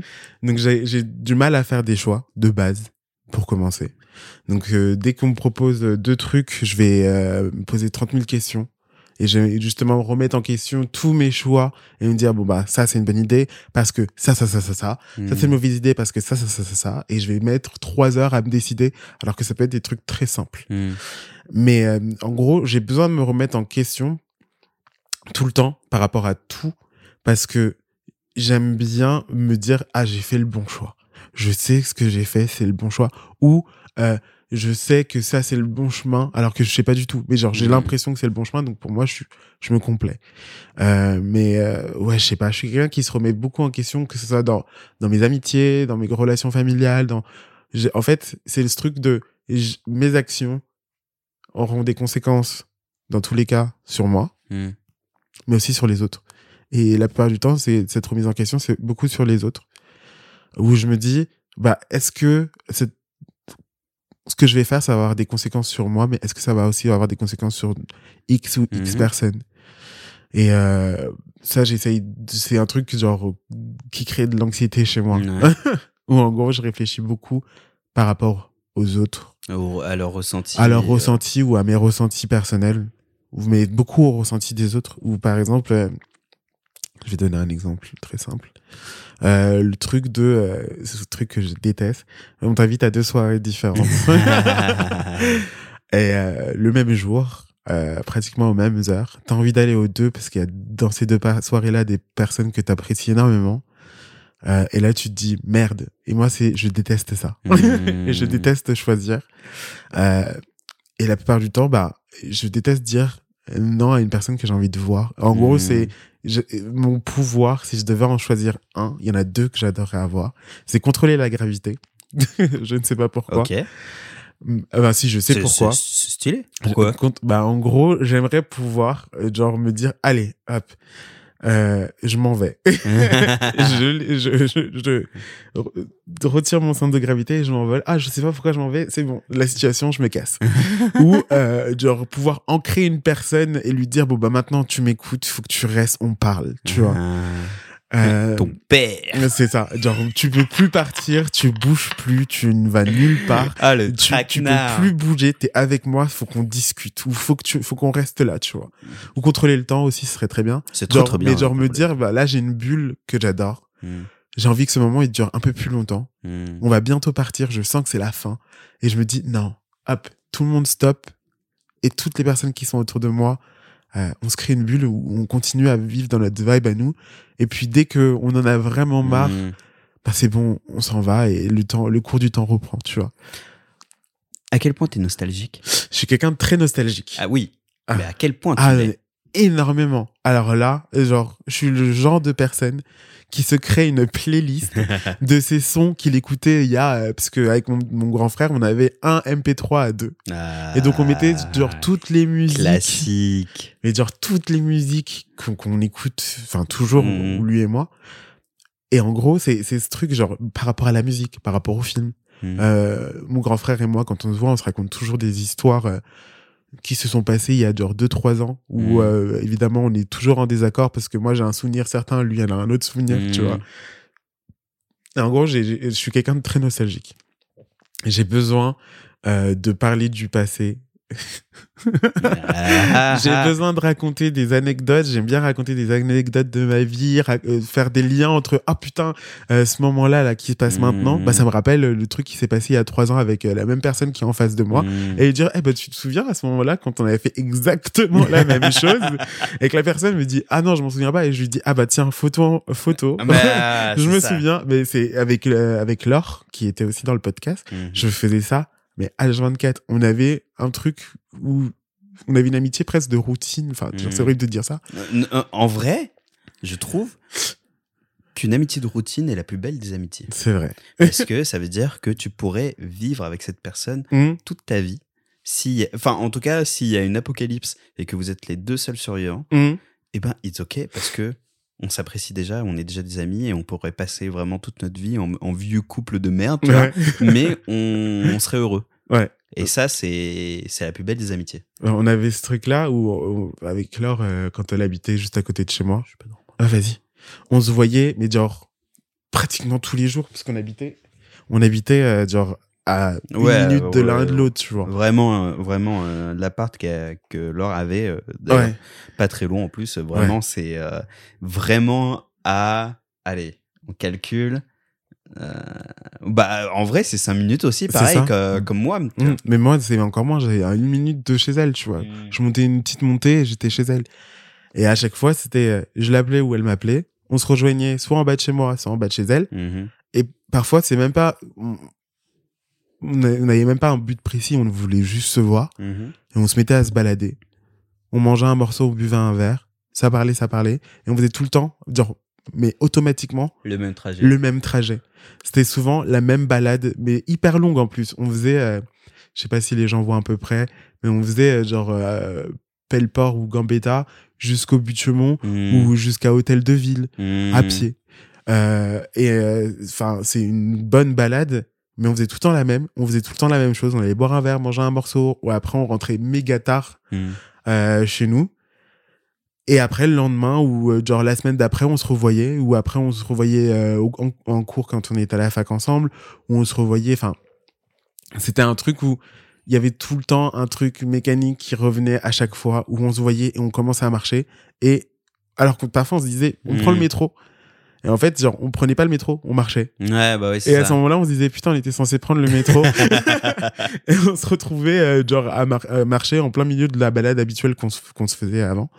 Et euh, ouais, bah, euh, je suis quelqu'un de très nostalgique. La- mes, les souvenirs sont hyper importants.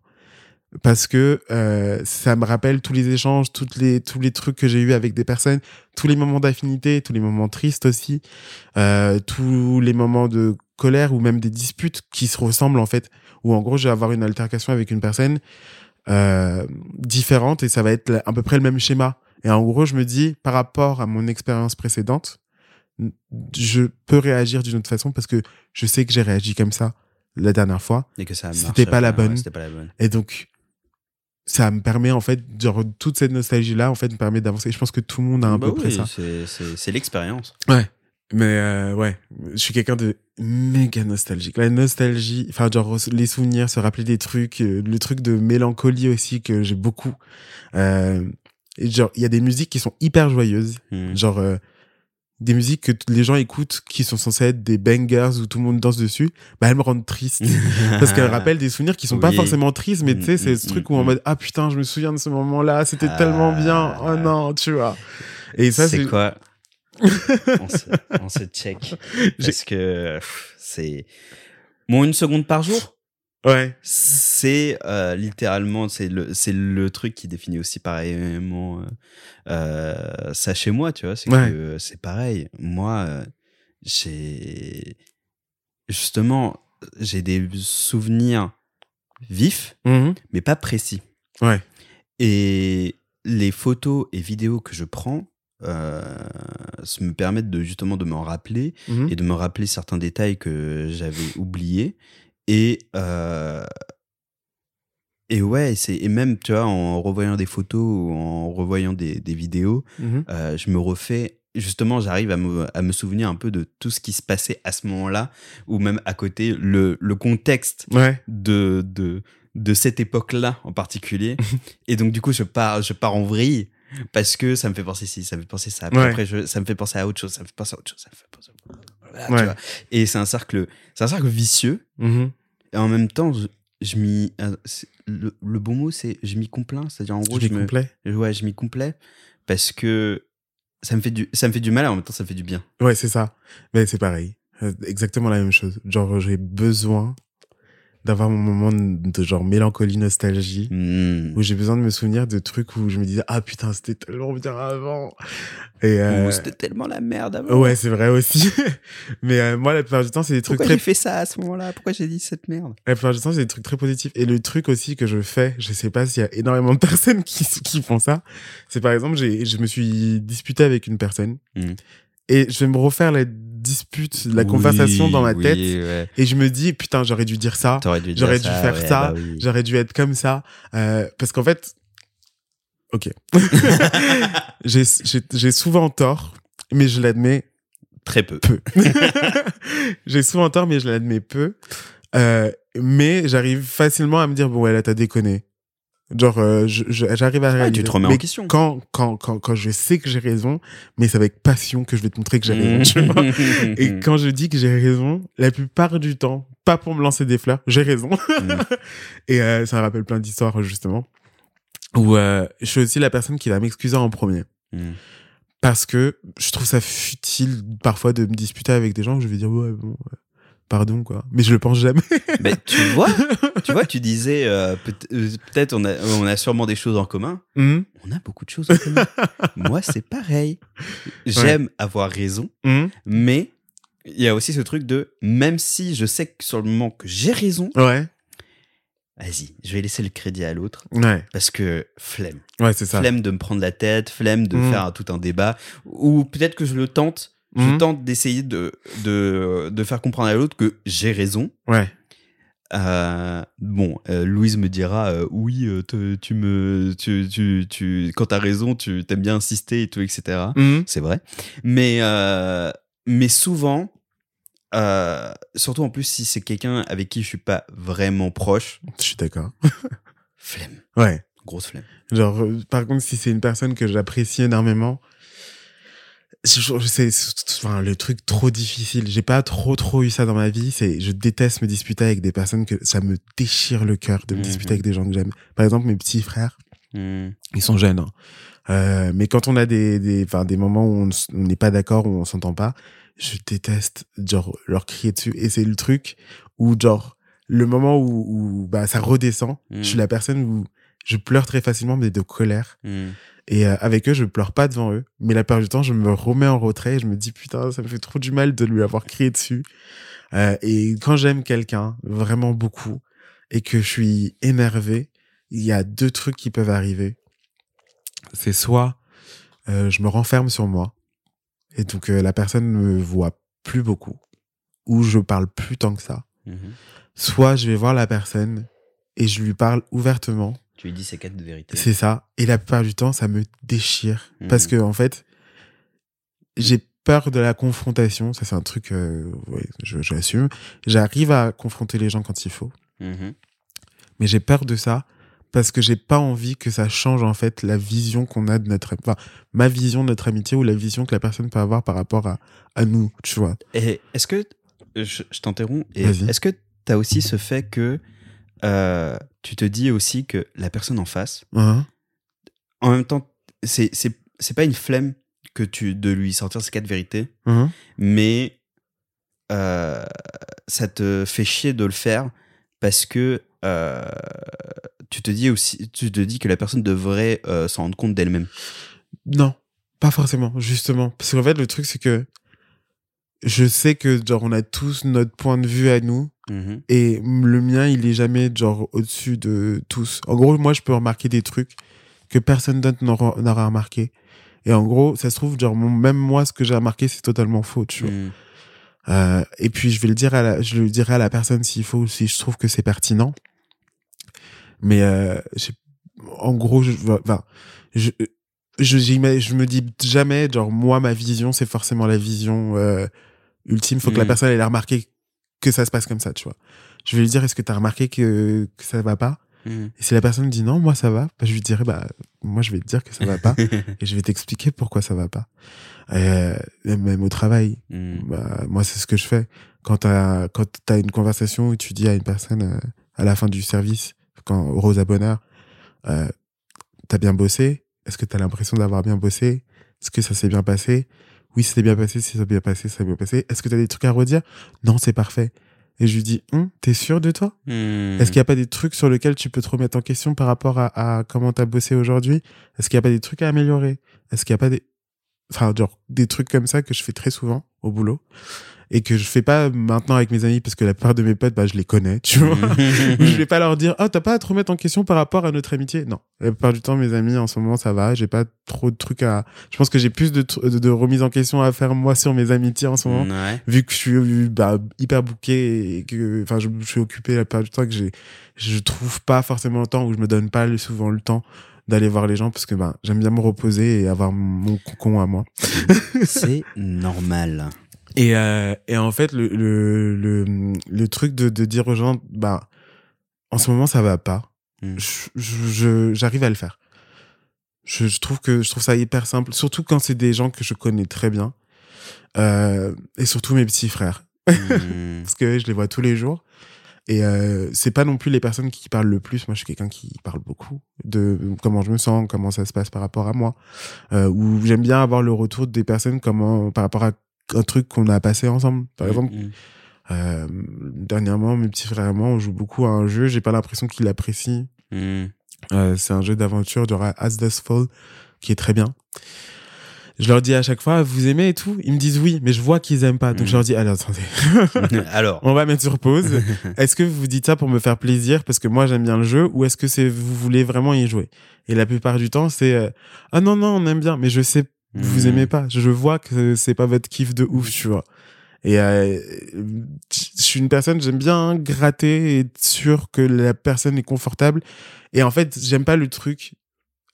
Moi je le fais. Moi ça me dérange pas. C'est horrible de dire ça. Mais j'aime bien faire plaisir aux gens. Oui.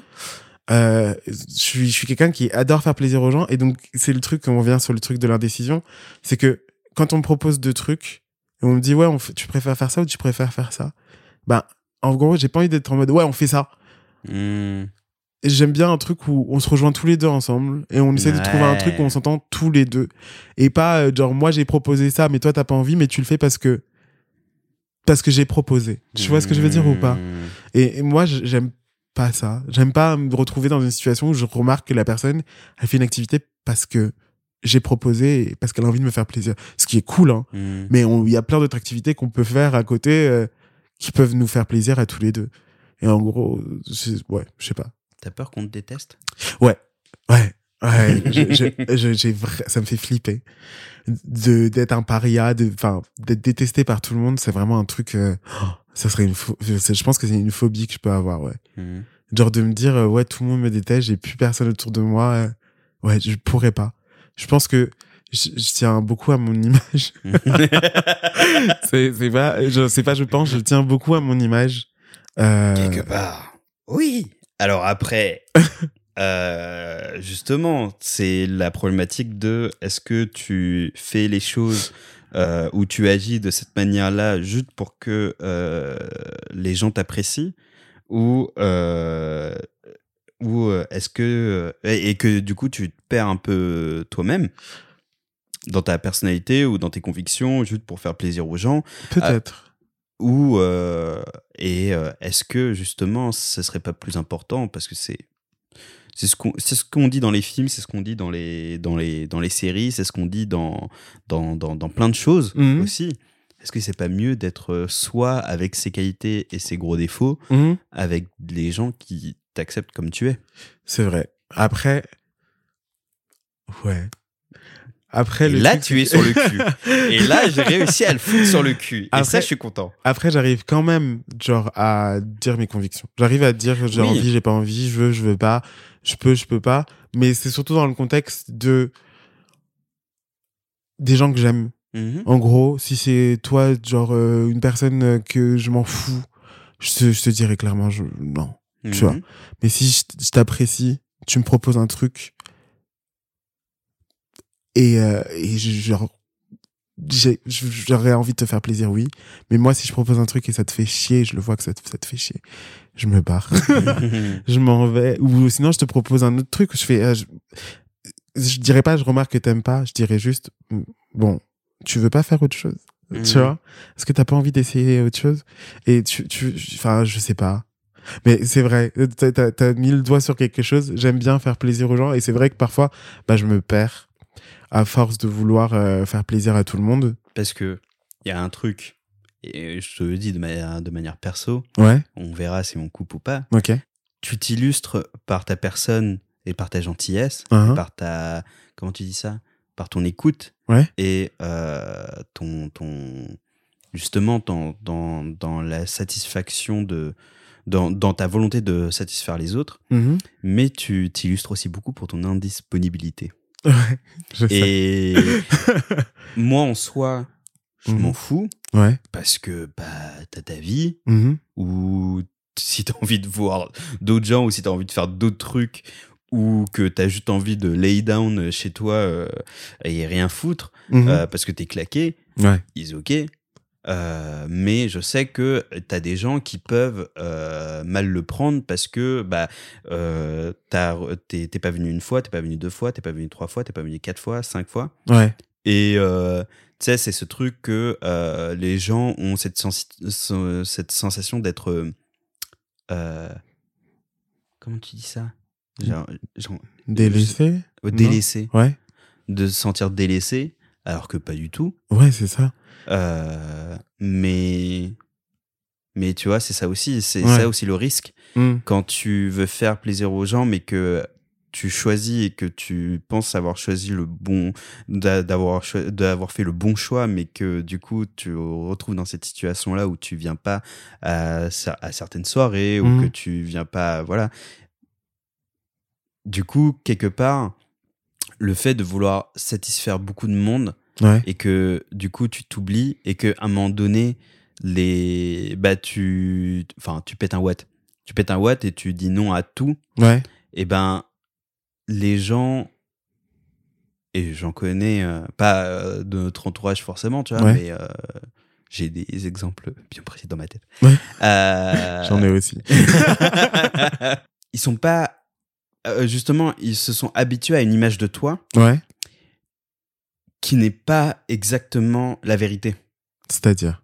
bah du coup du coup, euh, comment dire, ils sont habitués à, à cette image de toi où, où euh, t'es fun, t'es es drôle, t'es es là, et quand Mhm. t'es là, on passe euh, de bonnes, on passe de super soirées Ouais. et tout, etc.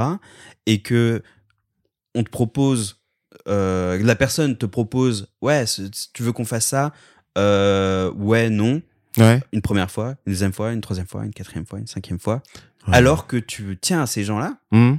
eh ben, euh, forcément, quelque part, les gens, ils vont se sentir euh, délaissés, Ouais. tu vois? Et c'est à force de... Parce que tu veux faire plaisir à d'autres gens Ouais. à, qui- euh, à qui tu tiens, Ouais. mais d'un autre côté, tu te délaisses aussi des gens À, à qui, tu, à qui tu tiens aussi, tu vois? Ouais. Et du coup, parce que j'avais ça, Mhm. Et là maintenant, je suis vraiment. Enfin, j'ai fait en sorte d'être beaucoup plus honnête sur mes envies. Ouais. Et, euh, et aussi, évidemment, euh, bah, c'est con, hein, mais euh, les gens qui. Maintenant, les gens qui m'entourent, Mhm. eh ben, c'est des gens qui comprennent.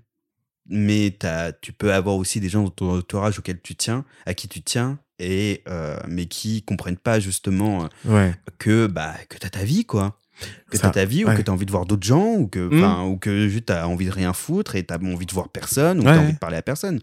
Mais ce, ce- cette volonté-là que t'as de satisfaire tout le monde, Ouais. justement, à un moment donné, tu peux facilement péter un watt Ouais. et juste rien dire à personne, ne pas prévenir, ne pré- prévenir personne Ouais. et te shut down parce que tu en as besoin, mais les gens ne comprennent pas. Ouais. Et les gens, et en fait, en gros, et justement, ils vont se sentir, tu sais, c'est ce, un truc un peu de trahison en Mhm. mode, bah, je pensais que, je pensais, je pensais qu'on était super proches, euh, mais euh, tu me dis rien. nanana, nanana. Ouais. Et- J'ai un exemple parfait hein, pour, ce- pour cette histoire-là. Le truc qui me frustre par rapport à, à ce que tu lui dis, c'est que bah, j'ai des amis comme, euh, comme euh, une autre amie, Lou, qui, elle, arrive facilement à, à comprendre. Je sais que de temps en temps, ça la fait chier, elle aimerait bien me voir, et ça, je, je le conçois. Mais je sais que dès que je la vois, bah, c'est comme si on avait fait, genre, une pause pendant le moment où on s'est pas vu. Des fois, il y a des moments où on s'est pas vu pendant un mois. Mhm. Puis un moment où on s'est pas vu pendant une semaine. Puis il y a des moments où on s'est, on s'est vu hier, on se revoit le lendemain. Et, et en gros, il y a, j'ai jamais ressenti le truc de, ah ouais, euh, en tout cas, elle me l'a pas forcément dit. Elle me l'a fait ressentir parfois, mais jamais de manière très très grave, tu vois. Qui, Lou? Lou, ouais. Ouais. Ou en gros, c'est, euh, ben, j'aimerais bien te voir. Mais genre, j'ai mes occupations, j'ai mes trucs à faire, tu vois. Mais elle m'a jamais mis la pression en mode faut qu'on se voit. Si on se voit pas, il y a un problème et tout. là. Alors que quand je vois pas les gens, c'est pas que je les aime pas. Et ça, je pense qu'il y a des gens qui le comprennent, dont Mhm. Lou. Mais il y a d'autres personnes qui comprennent un peu moins et qui prennent les trucs très à cœur et très personnellement, tu Mhm. vois. Où ils se disent, ah ouais, bah, il veut pas me voir. Ou en tout cas, ils donnent cette impression-là qu'ils pensent que je veux pas les voir. Mais c'est pas que je peux pas les voir. C'est que bah, tu me proposes une activité qui fait que bah, euh, j'ai pas les sous pour. Mm. Et ça, je le dis, tu vois, j'ai pas la thune. Euh, et des fois, bah, ça, ça a apporté à des disputes. Oh, laisse tomber. Mm. Ou c'est en mode, bah, je suis désolé, meuf, j'ai pas la thune. Oh, euh, t'as jamais la thune. Bah, je suis désolé. de pas- de Je pas- suis de pauvre. pas être Je riche. vis dans la misère. Je Voilà. vis toujours chez mes parents parce que j'ai pas la thune pour Et- avoir mon appart. Et puis même si je vis toujours sans mes parents, moi, je, je- je suis, je suis une Mais c'est personne. très très bien de vivre encore chez ses parents. J'aide hein. beaucoup mon père, tu vois. Ouais, bah oui. avec mes petits frères, parce que bah, encore une fois, il est tout seul, et il a deux enfants, enfin deux enfants, deux ados dont il doit s'occuper, tu vois. Mhm. Et moi, je suis là, et donc j'aime bien aider mes pa- mon père, j'aime bien être avec Surtout mes petits frères. s'il a du mal à se confier aussi. C'est vrai. j'aime bien être avec mes petits frères, j'aime bien faire des activités avec eux, bah, parce que je les vois tous les jours, tu Bah vois. oui, bah, c'est euh, euh, Et heureusement. super grand frère. Merci. Ils me le disent pas souvent, mais euh, je vais leur tirer les doigts du nez. Des fois, je leur dis, c'est qui le meilleur frère? Mais donc, en... C'est moi ou c'est Will Pierre Euh, Non, en vrai, euh, on, est- on est on est à part égale, mais moi un peu plus. mais donc en gros, enfin, c'est ce que je te disais tout à l'heure. J'aimerais bien multiplier et pouvoir être avec tout le monde tout le temps. Tu vois, je peux pas. Ça c'est la base. Tout le monde aimerait faire ça, je pense. Mhm. Mais le truc que que que que que, que j'aime bien dans certaines amitiés, c'est que même si on se voit pas H24, tu vois, même si on s'envoie pas des messages tout le temps, même s'il y a pas ce truc de euh, ouais si on s'est pas vu il y a un problème, Mhm. bah ça c'est des amitiés que je chéris et que j'adore, tu vois. Ou en gros, par exemple même Laure que je vois genre Bah, tous les euh, 5 ans, surtout, tu vois. Surtout maintenant.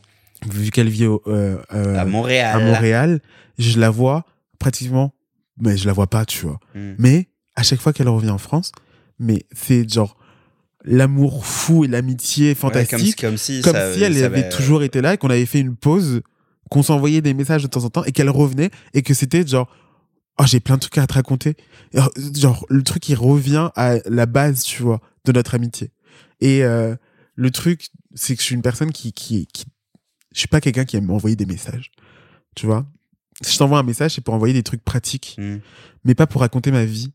Parce que j'aime pas ça, je trouve ça pas personnel, tu vois. Alors que quand on est en face à face avec quelqu'un, la personne, tu la vois, tu la sens, vous êtes ensemble, vous parlez. J'ai des amis qui aiment bien envoyer des messages et qui m'envoient des pavés pour raconter leur vie. Ou d'innombrables vocaux.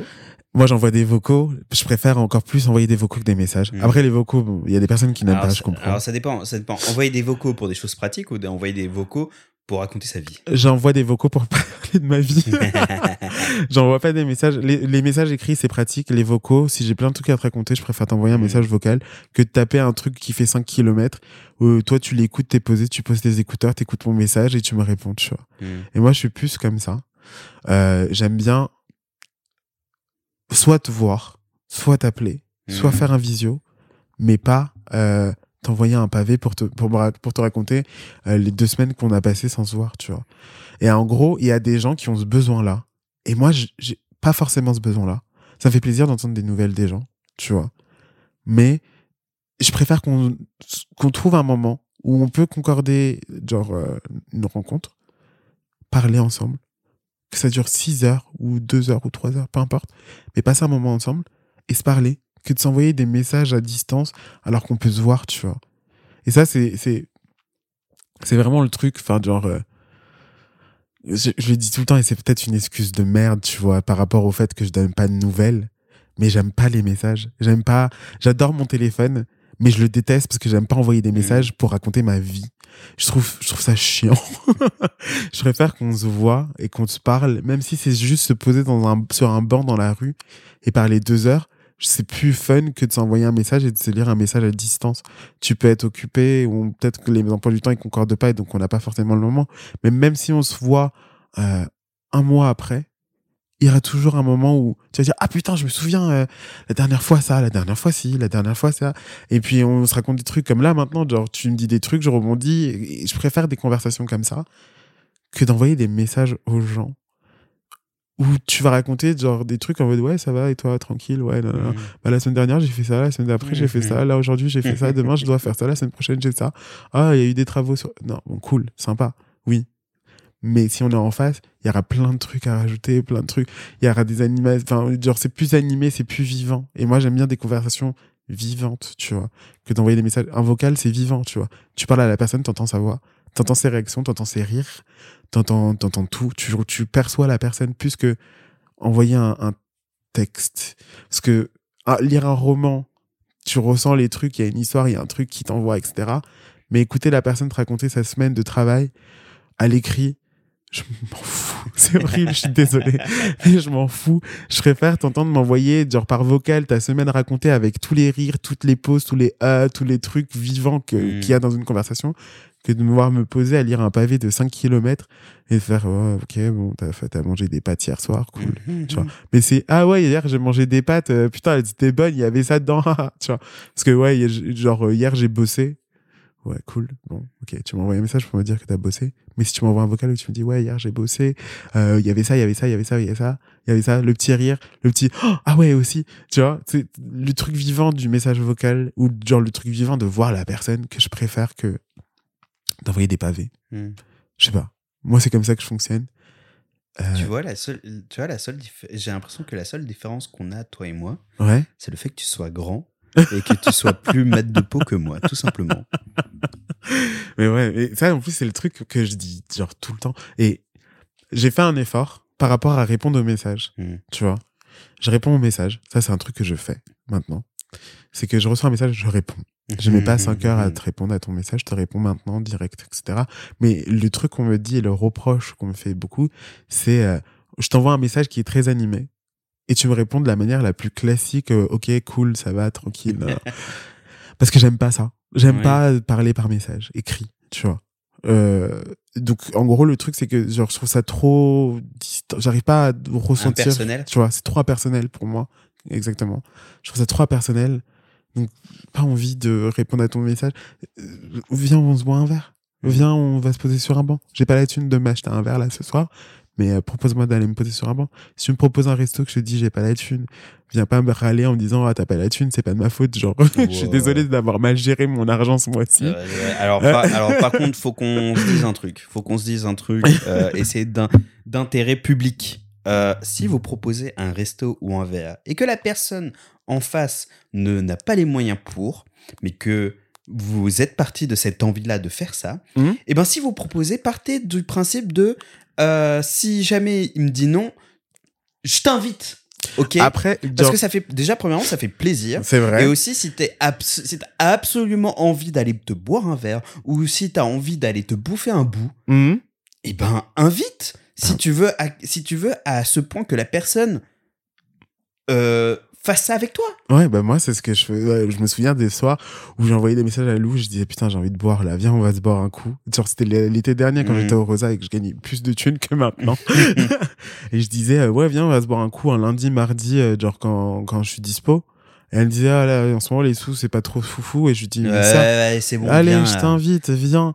Et euh, même, genre, si tu peux pas m'inviter, ou on peut, il y a plein Mais d'activités. oui, mais bien où sûr. on peut se mais voir. On n'est pas obligé de se voir genre dans un resto. sûr. On est- on peut- on n'est pas obligé de se voir dans, de- devant, un, devant, devant un verre. On n'est pas obligé de se voir. Mais évidemment. Sinon, tu m'invites à la maison ou genre, euh, moi, je peux pas t'inviter à la maison parce que j'habite chez mon père.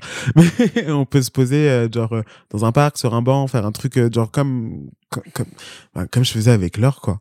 Comme je faisais avec Laure, on n'avait pas forcément la thune de s'acheter un verre. Ben, on avait quand même envie de se voir. Ben, on marchait et on parlait. Et parfois, ben, on parlait plus.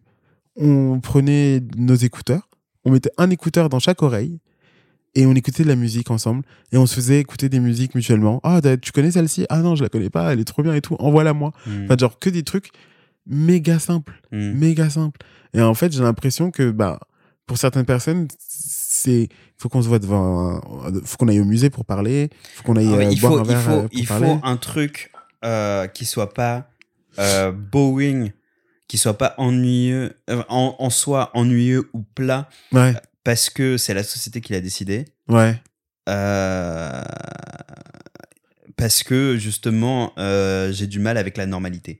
C'est un peu, c'est un peu, enfin, je dis ça, je, je dis je, mais c'est, Mm. c'est cette sensation-là que que je perçois chez les gens ouais, parce que moi j'adore j'adore la normalité enfin j'adore la normalité j'adore le quotidien ouais, j'adore la routine je suis Mhm. très casanier comme personne et comment dire même si justement on fait un truc euh, ou pas exceptionnel ouais. bah c'est pas grave parce que le plus important c'est que je le fasse avec toi tu vois C'est ça. C'est exactement ça. C'est exactement ça. Et je pense que pour certaines personnes, c'est on réfléchit pas de la même façon et c'est difficile. oui bon après Bon. Et euh, j'ai essayé de faire comprendre à cette personne-là euh, beaucoup de fois, genre, euh, bon, euh, là, je peux pas, là, j'ai des obligations. Et en fait, le truc, c'est que même des obligations, genre, méga importantes comme le boulot, Hmm. je peux avoir une réponse où, en gros, la personne, elle va me faire ressentir en mode, ouais, ça fait chier, tu vois. Et je Mhm. comprends que ça te fait chier. Mais est-ce que dans ta tête, tu t'es dit, bon, bah, en fait, c'est le boulot, et effectivement, c'est pas grave, tant pis. Mais, euh, genre, d'avoir des réponses euh, en mode, euh, oh, fait chier, tu vois. bah Genre, je, je le conçois, mais genre, moi, j'y peux rien. Bah, tu, Tu vois, c'est ça, gros- aussi, c'est que justement, c'est si la, c'est à quel point en fait, en gros, la personne va accorder cette importance-là de te voir et à quel point elle va te placer en fait, en gros, dans ton estime, Ouais, dans sais. son, non, dans, son, estime, ouais. au point où qu'elle t'en veuille de euh, que tu que tu ne la vois pas. Ouais, je Tu sais. vois, Ouais. c'est ça aussi qui est compliqué à gérer et qui est compliqué à expliquer parce que, euh, enfin, tu vois, et ça peut être prétentieux de dire ça, mais t'as cette sensation là aussi que la personne en fait en gros te met te met vraiment sur un énorme piédestal Mhm. et que alors que toi tu n'as pas envie de l'être parce Ouais. que euh, tu sais qu'à tout moment en fait c'est ça te met une pression monstre Ouais. aussi Ouais. je trouve j'ai des exemples bien précis. Ouais, mais c'est, c'est, tu, tu, tu, t'as mis le doigt dessus, c'est clairement ça. Tu vois, c'est ça. C'est que tu, genre, tu, C'est ouais. tu te dis clairement, enfin, genre, j'ai envie de voir cette personne-là. Ça tombe jamais au bon moment. On n'est pas tout le temps dans les, dans le même cadre. Ou sinon, bah, tu me proposes un truc que je peux pas faire, soit financier, soit problème financier, soit autre chose. Mais on t'arrive jamais, on n'arrive jamais à trouver un truc Mm. genre méga simple. Enfin, surtout que en ce moment c'est un peu l'hiver, il fait un peu froid, il y a beaucoup moins d'activités intéressantes à faire à l'extérieur. Mais euh, enfin, ce que je trouve hallucinant, c'est que j'arrive toujours quand même à trouver des trucs à faire avec des gens et Mhm. qu'il y a d'autres personnes, on n'arrive jamais. Tu vois, même si je propose, enfin, je suis pas non plus la personne qui propose énormément. même si j'essaie de proposer des trucs, soit ça tombe pas au bon moment, soit c'est pas l'activité qui permet d'avoir d'autres personnes, parce que c'est souvent genre, t'as pas vu des personnes pendant un certain temps, donc t'invites à peu près les mêmes personnes en même temps. Sauf que moi, je déteste faire ça. Hmm. Si, si je t'ai pas vu toi depuis longtemps, soit je te vois toi, toi, Mhm. personnellement, soit bah, genre, bah, t'as envie d'inviter d'autres personnes, donc on, on voit toutes ces personnes-là ensemble. Mais si c'est, bah, j'ai pas vu toutes ces personnes-là depuis longtemps, donc je vais tous les inviter à avoir des conversations avec toutes ces personnes-là, bah, c'est plus à c'est plus, Bah, Ça manque plus de la personnelle. Ouais, c'est bah ça. oui. et donc, euh, ouais, bon.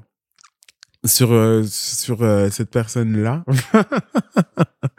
j'ai- j'essaye, j'essaye vraiment de faire de mon mieux pour lui faire comprendre. Mais c'est dur. Enfin, en gros, la personne est quand même assez butée, Hmm. tu vois. Et qui se dit, euh, ouais, bah, j'ai compris, euh, c'est moi, tu vois. Genre, elle met tout le temps son truc ou en mode, ouais, j'ai fait un truc ou il y a un truc qui va pas ou, euh, ouais, tu, tu fais pas d'efforts. Moi, j'en fais tout le temps. Et après, enfin, oui, peut-être que je fais pas d'efforts, mais aussi peut-être que j'ai moins le temps que toi, euh, parce que j'ai pas les mêmes responsabilités que toi. Mhm. Euh, et peut-être que moi, il y a des trucs que je vois pas, effectivement, et qui fait que, bah, bah je sais pas, enfin, je suis pas au courant, tu vois, de tout. Mais quand j'essaie de trouver des solutions, bah, c'est jamais la bonne solution, ou je me prends toujours des reproches, et j'ai pas envie, en fait. Ça me fatigue de Mhm. devoir expliquer à chaque fois, bah, écoute, moi, je peux pas là, parce que je fais ça, et que j'ai des trucs dans ma vie qui fait que c'est pas que je veux pas que tu prennes de la place, c'est que j'ai pas tout le temps la place quand tu veux prendre de la place, en Mhm. fait. Et Et puis t'as pas que ça à foutre quoi. c'est ça. Mais bon. Outre ces histoires-là, ma vie se passe très bien. Et ben justement, on, on, on arrive bientôt à la fin. Enfin, on est quasi, on est plus ou moins à la fin. On est à 1h, on est à 1h35 d'enregistrement là. Ouh, pas mal. J'ai pas allé autant que ça. mais le truc, c'est que moi-même, je me suis. À un moment donné, tu sais, je t'avais dit, ah, on est déjà à 30 minutes et c'est déjà incroyable. Euh, on a continué à parler, puis ensuite, j'ai vu 52 minutes. J'ai fait quoi Moi, j'ai une question pour finir. Dis-moi. De euh, Qu'est-ce qui te fait peur dans ton avenir? Beaucoup de choses. Euh, euh, Toute l'incertitude qui vient avec le fait de penser à l'avenir.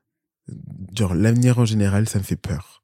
En gros, genre, juste l'idée de me dire, putain, demain, qu'est-ce que je serai? Où est-ce que je serai? Avec qui je serai? Est-ce que je serai bien accompagné? Est-ce que je serai autant aimé? Est-ce que... est-ce que j'aurais atteint les objectifs que je me suis donné Et ça, c'est pas le plus important, en vrai. Parce que je, je, je- je- je me donne des objectifs, mais c'est jamais genre euh, le point final. En gros, je sais pas comment expliquer ça. Je sais pas, ça, ça a du Mm. sens. En gros, je me dis, j'aimerais faire ça, Hmm. mais du jour au lendemain, ça peut changer, c'est pas grave, tu vois? Et euh, je suis quelqu'un d'assez flexible et je me pose jamais un point final. Faut que je me mouche. ouais, vas-y, euh, t'as. J'en ai dans la poche. Et donc, je me donne jamais un point final. Et euh, si je me retrouve, euh, je sais pas, en train de pêcher des poissons dans les Maldives et que ça me fait plaisir, ben tant mieux, tu vois. Hmm. Mais en gros, j'ai mes objectifs de vie que j'ai aujourd'hui. Si demain ça change, tant mieux. Enfin, genre, euh, et en gros, je sais pas, je, je- je me pose des objectifs, mais ils sont jamais euh, définis. Je sais pas comment expliquer. je sais pas si ça a du sens. Je suis carpe diem. Je déteste dire ça comme ça, mais c'est un peu ça, tu vois. Ouais. Où en gros, je me dis, j'ai j'ai envie de faire ça. Ça peut être bien, mais il peut se passer un truc qui va faire que bah, j'ai plus envie de faire ça. Et c'est pas grave. Ça va, je, je me donne le droit d'être flexible et de changer d'avis. Parce que si je me lance dans un truc et je me dis, ah, ça c'est le bon chemin, et que je continue, je continue, je continue, je continue, alors qu'il y a plein de trucs à côté qui me donnent encore plus envie, et que je finis un truc et je me trouve malheureux dedans, ça me ferait chier, tu vois. Tu vois ce que je veux dire? Donc, je me laisse le droit toujours de De te, bifurquer de te rétracter. et de me dire ah non ça non finalement je je me sens plus et euh, voilà quoi mais l'avenir me fait très peur genre j'ai peur de l'avenir mais je me laisse le droit de de me laisser aller euh, à- de suivre un peu euh, le- courant de la vie dans lequel je me lance en fait enfin je sais pas comment je vais dire mieux que ça Non, tu sais quoi, non, je, je la garde. Je vais, je vais trouver un moyen de bien la monter, mais c'est une super côte. Hein Je pense qu'on j'en ai, il y en a plein, plein, plein. À- je vais, je vais hésiter à choisir celle-ci, mais elle est très très bien. Et je pense que c'est un bon mot de fin. Mhm. j'écoute euh, eh ben écoute, merci bah avec plaisir Alfredo, Alfredito. merci à toi Euh, J'espère que ça t'a, ça t'a, ça t'a fait plaisir, euh, que ça t'a fait du bien cette Ouais. euh, séance de psy low cost, euh, ou même très euh, très cheap parce que c'est gratos. c'est vrai Où est-ce qu'on peut te retrouver sur Est-ce que tu veux partager ton Insta? Euh, vous pouvez me retrouver sur mon Insta qui date d'il y a très longtemps où j'ai énormément de photos très très ficha. Donc descendez pas trop trop trop non plus. Bah bon, je l'ai dit, ils vont, enfin, vous allez le faire j'imagine. Euh, à at Alfredo G N E F O sur Instagram et euh, c'est tout. Est-ce que tu as envie de partager autre chose si vous voulez, mais ça fait extrêmement longtemps. Euh, Laure, qui était dans le podcast et moi, on avait un groupe de musique qui s'appelle Alzia. On a un- donc Alzia A L Z I A. Euh, c'est sur SoundCloud. Il y a deux morceaux. Vous pouvez aller les écouter, mais en gros, ça n'a pas beaucoup d'impact sur ma vie. Mais les morceaux sont très bien et je Mhm. chante aussi très bien. Maintenant, j'ai appris à le dire. Ouais. Que je chante très bien. Ah putain, ça aussi. Ah mais merde. Ah c'est ça aussi. euh, J'y ai pensé à un moment- du coup t'as continué à, pa- à parler et euh, du coup j'ai- j'avais complètement zappé. Mais putain mais oui c'est vrai. Ouais. Avant, je, je trouvais que je sentais, enfin, que j'avais une voix ignoble. Je détestais, enfin, je sais pas, je déteste, j'adore, j'adore chanter. Je, je, je chante tout le temps à la maison, sous la douche, euh, dans les couloirs. Euh, quand je me balade, je mets mes écouteurs, euh, genre, chez moi, et tu m'entends chanter, je pense que mes voisins me détestent. des fois, parfois, je, j'écoute la même musique trois fois Hmm. et je remets le même moment exactement pour essayer de sonner, de, de chanter le mieux possible cette partie-là que j'adore. Parce qu'il y a une musique de Beyoncé que j'écoute en ce moment, hein, euh, où elle fait des, des, des, des riffs, des harmonies, des trucs, mais genre trop cool qui s'appelle euh, euh, Plastic Off the Sofa. Et genre tous les riffs, tous les, tout ça, c'est magnifique. Et cette musique-là, elle me casse la tête parce que j'essaye de faire son riff parfaitement en tant que genre fumeur. ça m'aide pas Mhm. beaucoup. Mais euh, euh, j'ai appris à, à, di- à me- à dire euh, ouais en fait euh, ça va hein, tu te débrouilles plutôt pas Mhm, mal en mhm. tant que chanteur et c'est grâce à, à mon petit frère le plus jeune Azaria qui en gros on a un compte YouTube musique partagé Ouais. et, et on se partage des musiques, mon, petit frère et moi. Et un jour, en fait, on s'est posé, on, a écouté de la musique euh, ensemble, et il me disait, vas-y, envoie-moi plein de musique que t'écoutes. Et euh, il y a euh, Sitting on the Dock of the Bay de... J'ai oublié. Putain. Et j'ai oublié. Non, pas grave. Otis Reading, qui est très bien. Sitting on the Dock of the Bay de Otis Reading. Euh, et en gros, cette musique-là, c'est Laura qui l'écoutait beaucoup. Hmm. Et qui l'écoute toujours, j'imagine. Et en gros, on l'avait chanté, Laura, Laure et moi. Et depuis, je n'ai pas arrêté de la chanter. Mhm. Et un jour, mon frère et moi, le plus jeune et moi, on écoute cette musique ensemble. Je chante, il prend son téléphone, il m'enregistre Ah le bâtard. sans me prévenir. pardon, désolé. Non, t'as raison, le bâtard. Il n'avait pas à le faire, hein, droit d'auteur. Et en gros, droit de l'interprète plutôt. Ouais, c'est ça. Et en gros, au final, il, il me fait écouter la musique. Enfin, ma voix, en fait. Et je fais, putain, c'est pas mal, en fait. Hmm. Je chante plutôt pas mal. Et euh, d'autres fois où, en gros, genre, je me suis remis à écouter des musiques où je chantais avec Laure, des vieux enregistrements. Je disais, ah putain, c'est moi, ça alors qu'avant, tu me faisais écouter euh, des musiques euh, Mhm. où je chantais, j'étais, ah, c'était vraiment de la merde, en fait. Oh là là, j'ai plein de choses à te, Mais là, ouais. à te demander, à te poser comme question. Mais ce sera pour un autre épisode. Ouh. Évidemment. Et j'espère que d'ici là, euh, tu, auras, re- tu auras repris justement un petit projet musical. En vrai, ça me tente de ouf. Mhm. Ça me tenterait de ouf. Eh ben écoutez, suivez-le en masse. Comme ça, ça va l'obliger à faire quelque chose. Euh, euh, Enfin, ça va- pas trop à Ça va, grand chose. ça va l'obliger à faire que- ça, Ouais, mais il a autre chose, il a d'autres priorités dans la vie évidemment. c'est vrai. Mais, Mais... en vrai, ça me plairait de ouf. J'ai envie, j'en ai parlé alors en plus. Enfin, faut que, faut que je m'y remette. Parce que écrire, chanter, c'était vraiment, j'adore ça. comme toujours, vous pouvez me retrouver sur tous les réseaux at Oubedounia et euh, le podcast sur toutes les plateformes d'écoute à part Deezer parce que Deezer je sais pas pourquoi euh, il veut pas poster les les épisodes après celui de Marc parce que j'ai changé d'hébergeur et donc je Ah. crois qu'il y a un problème avec ça il faut que je vois avec la plateforme bref sur toutes les plateformes d'écoute et vous pourrez du coup retrouver aussi le, le podcast euh, sur Instagram principalement Mhm. via le lien Linktree en description Merci beaucoup de nous avoir écoutés. Merci beaucoup, Alfredo. Merci à vous, merci à toi, merci à tout le monde.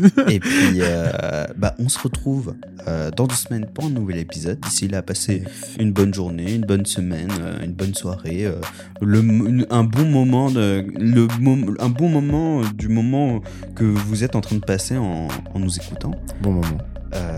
Merci beaucoup et à la prochaine. À la prochaine. Ciao, ciao.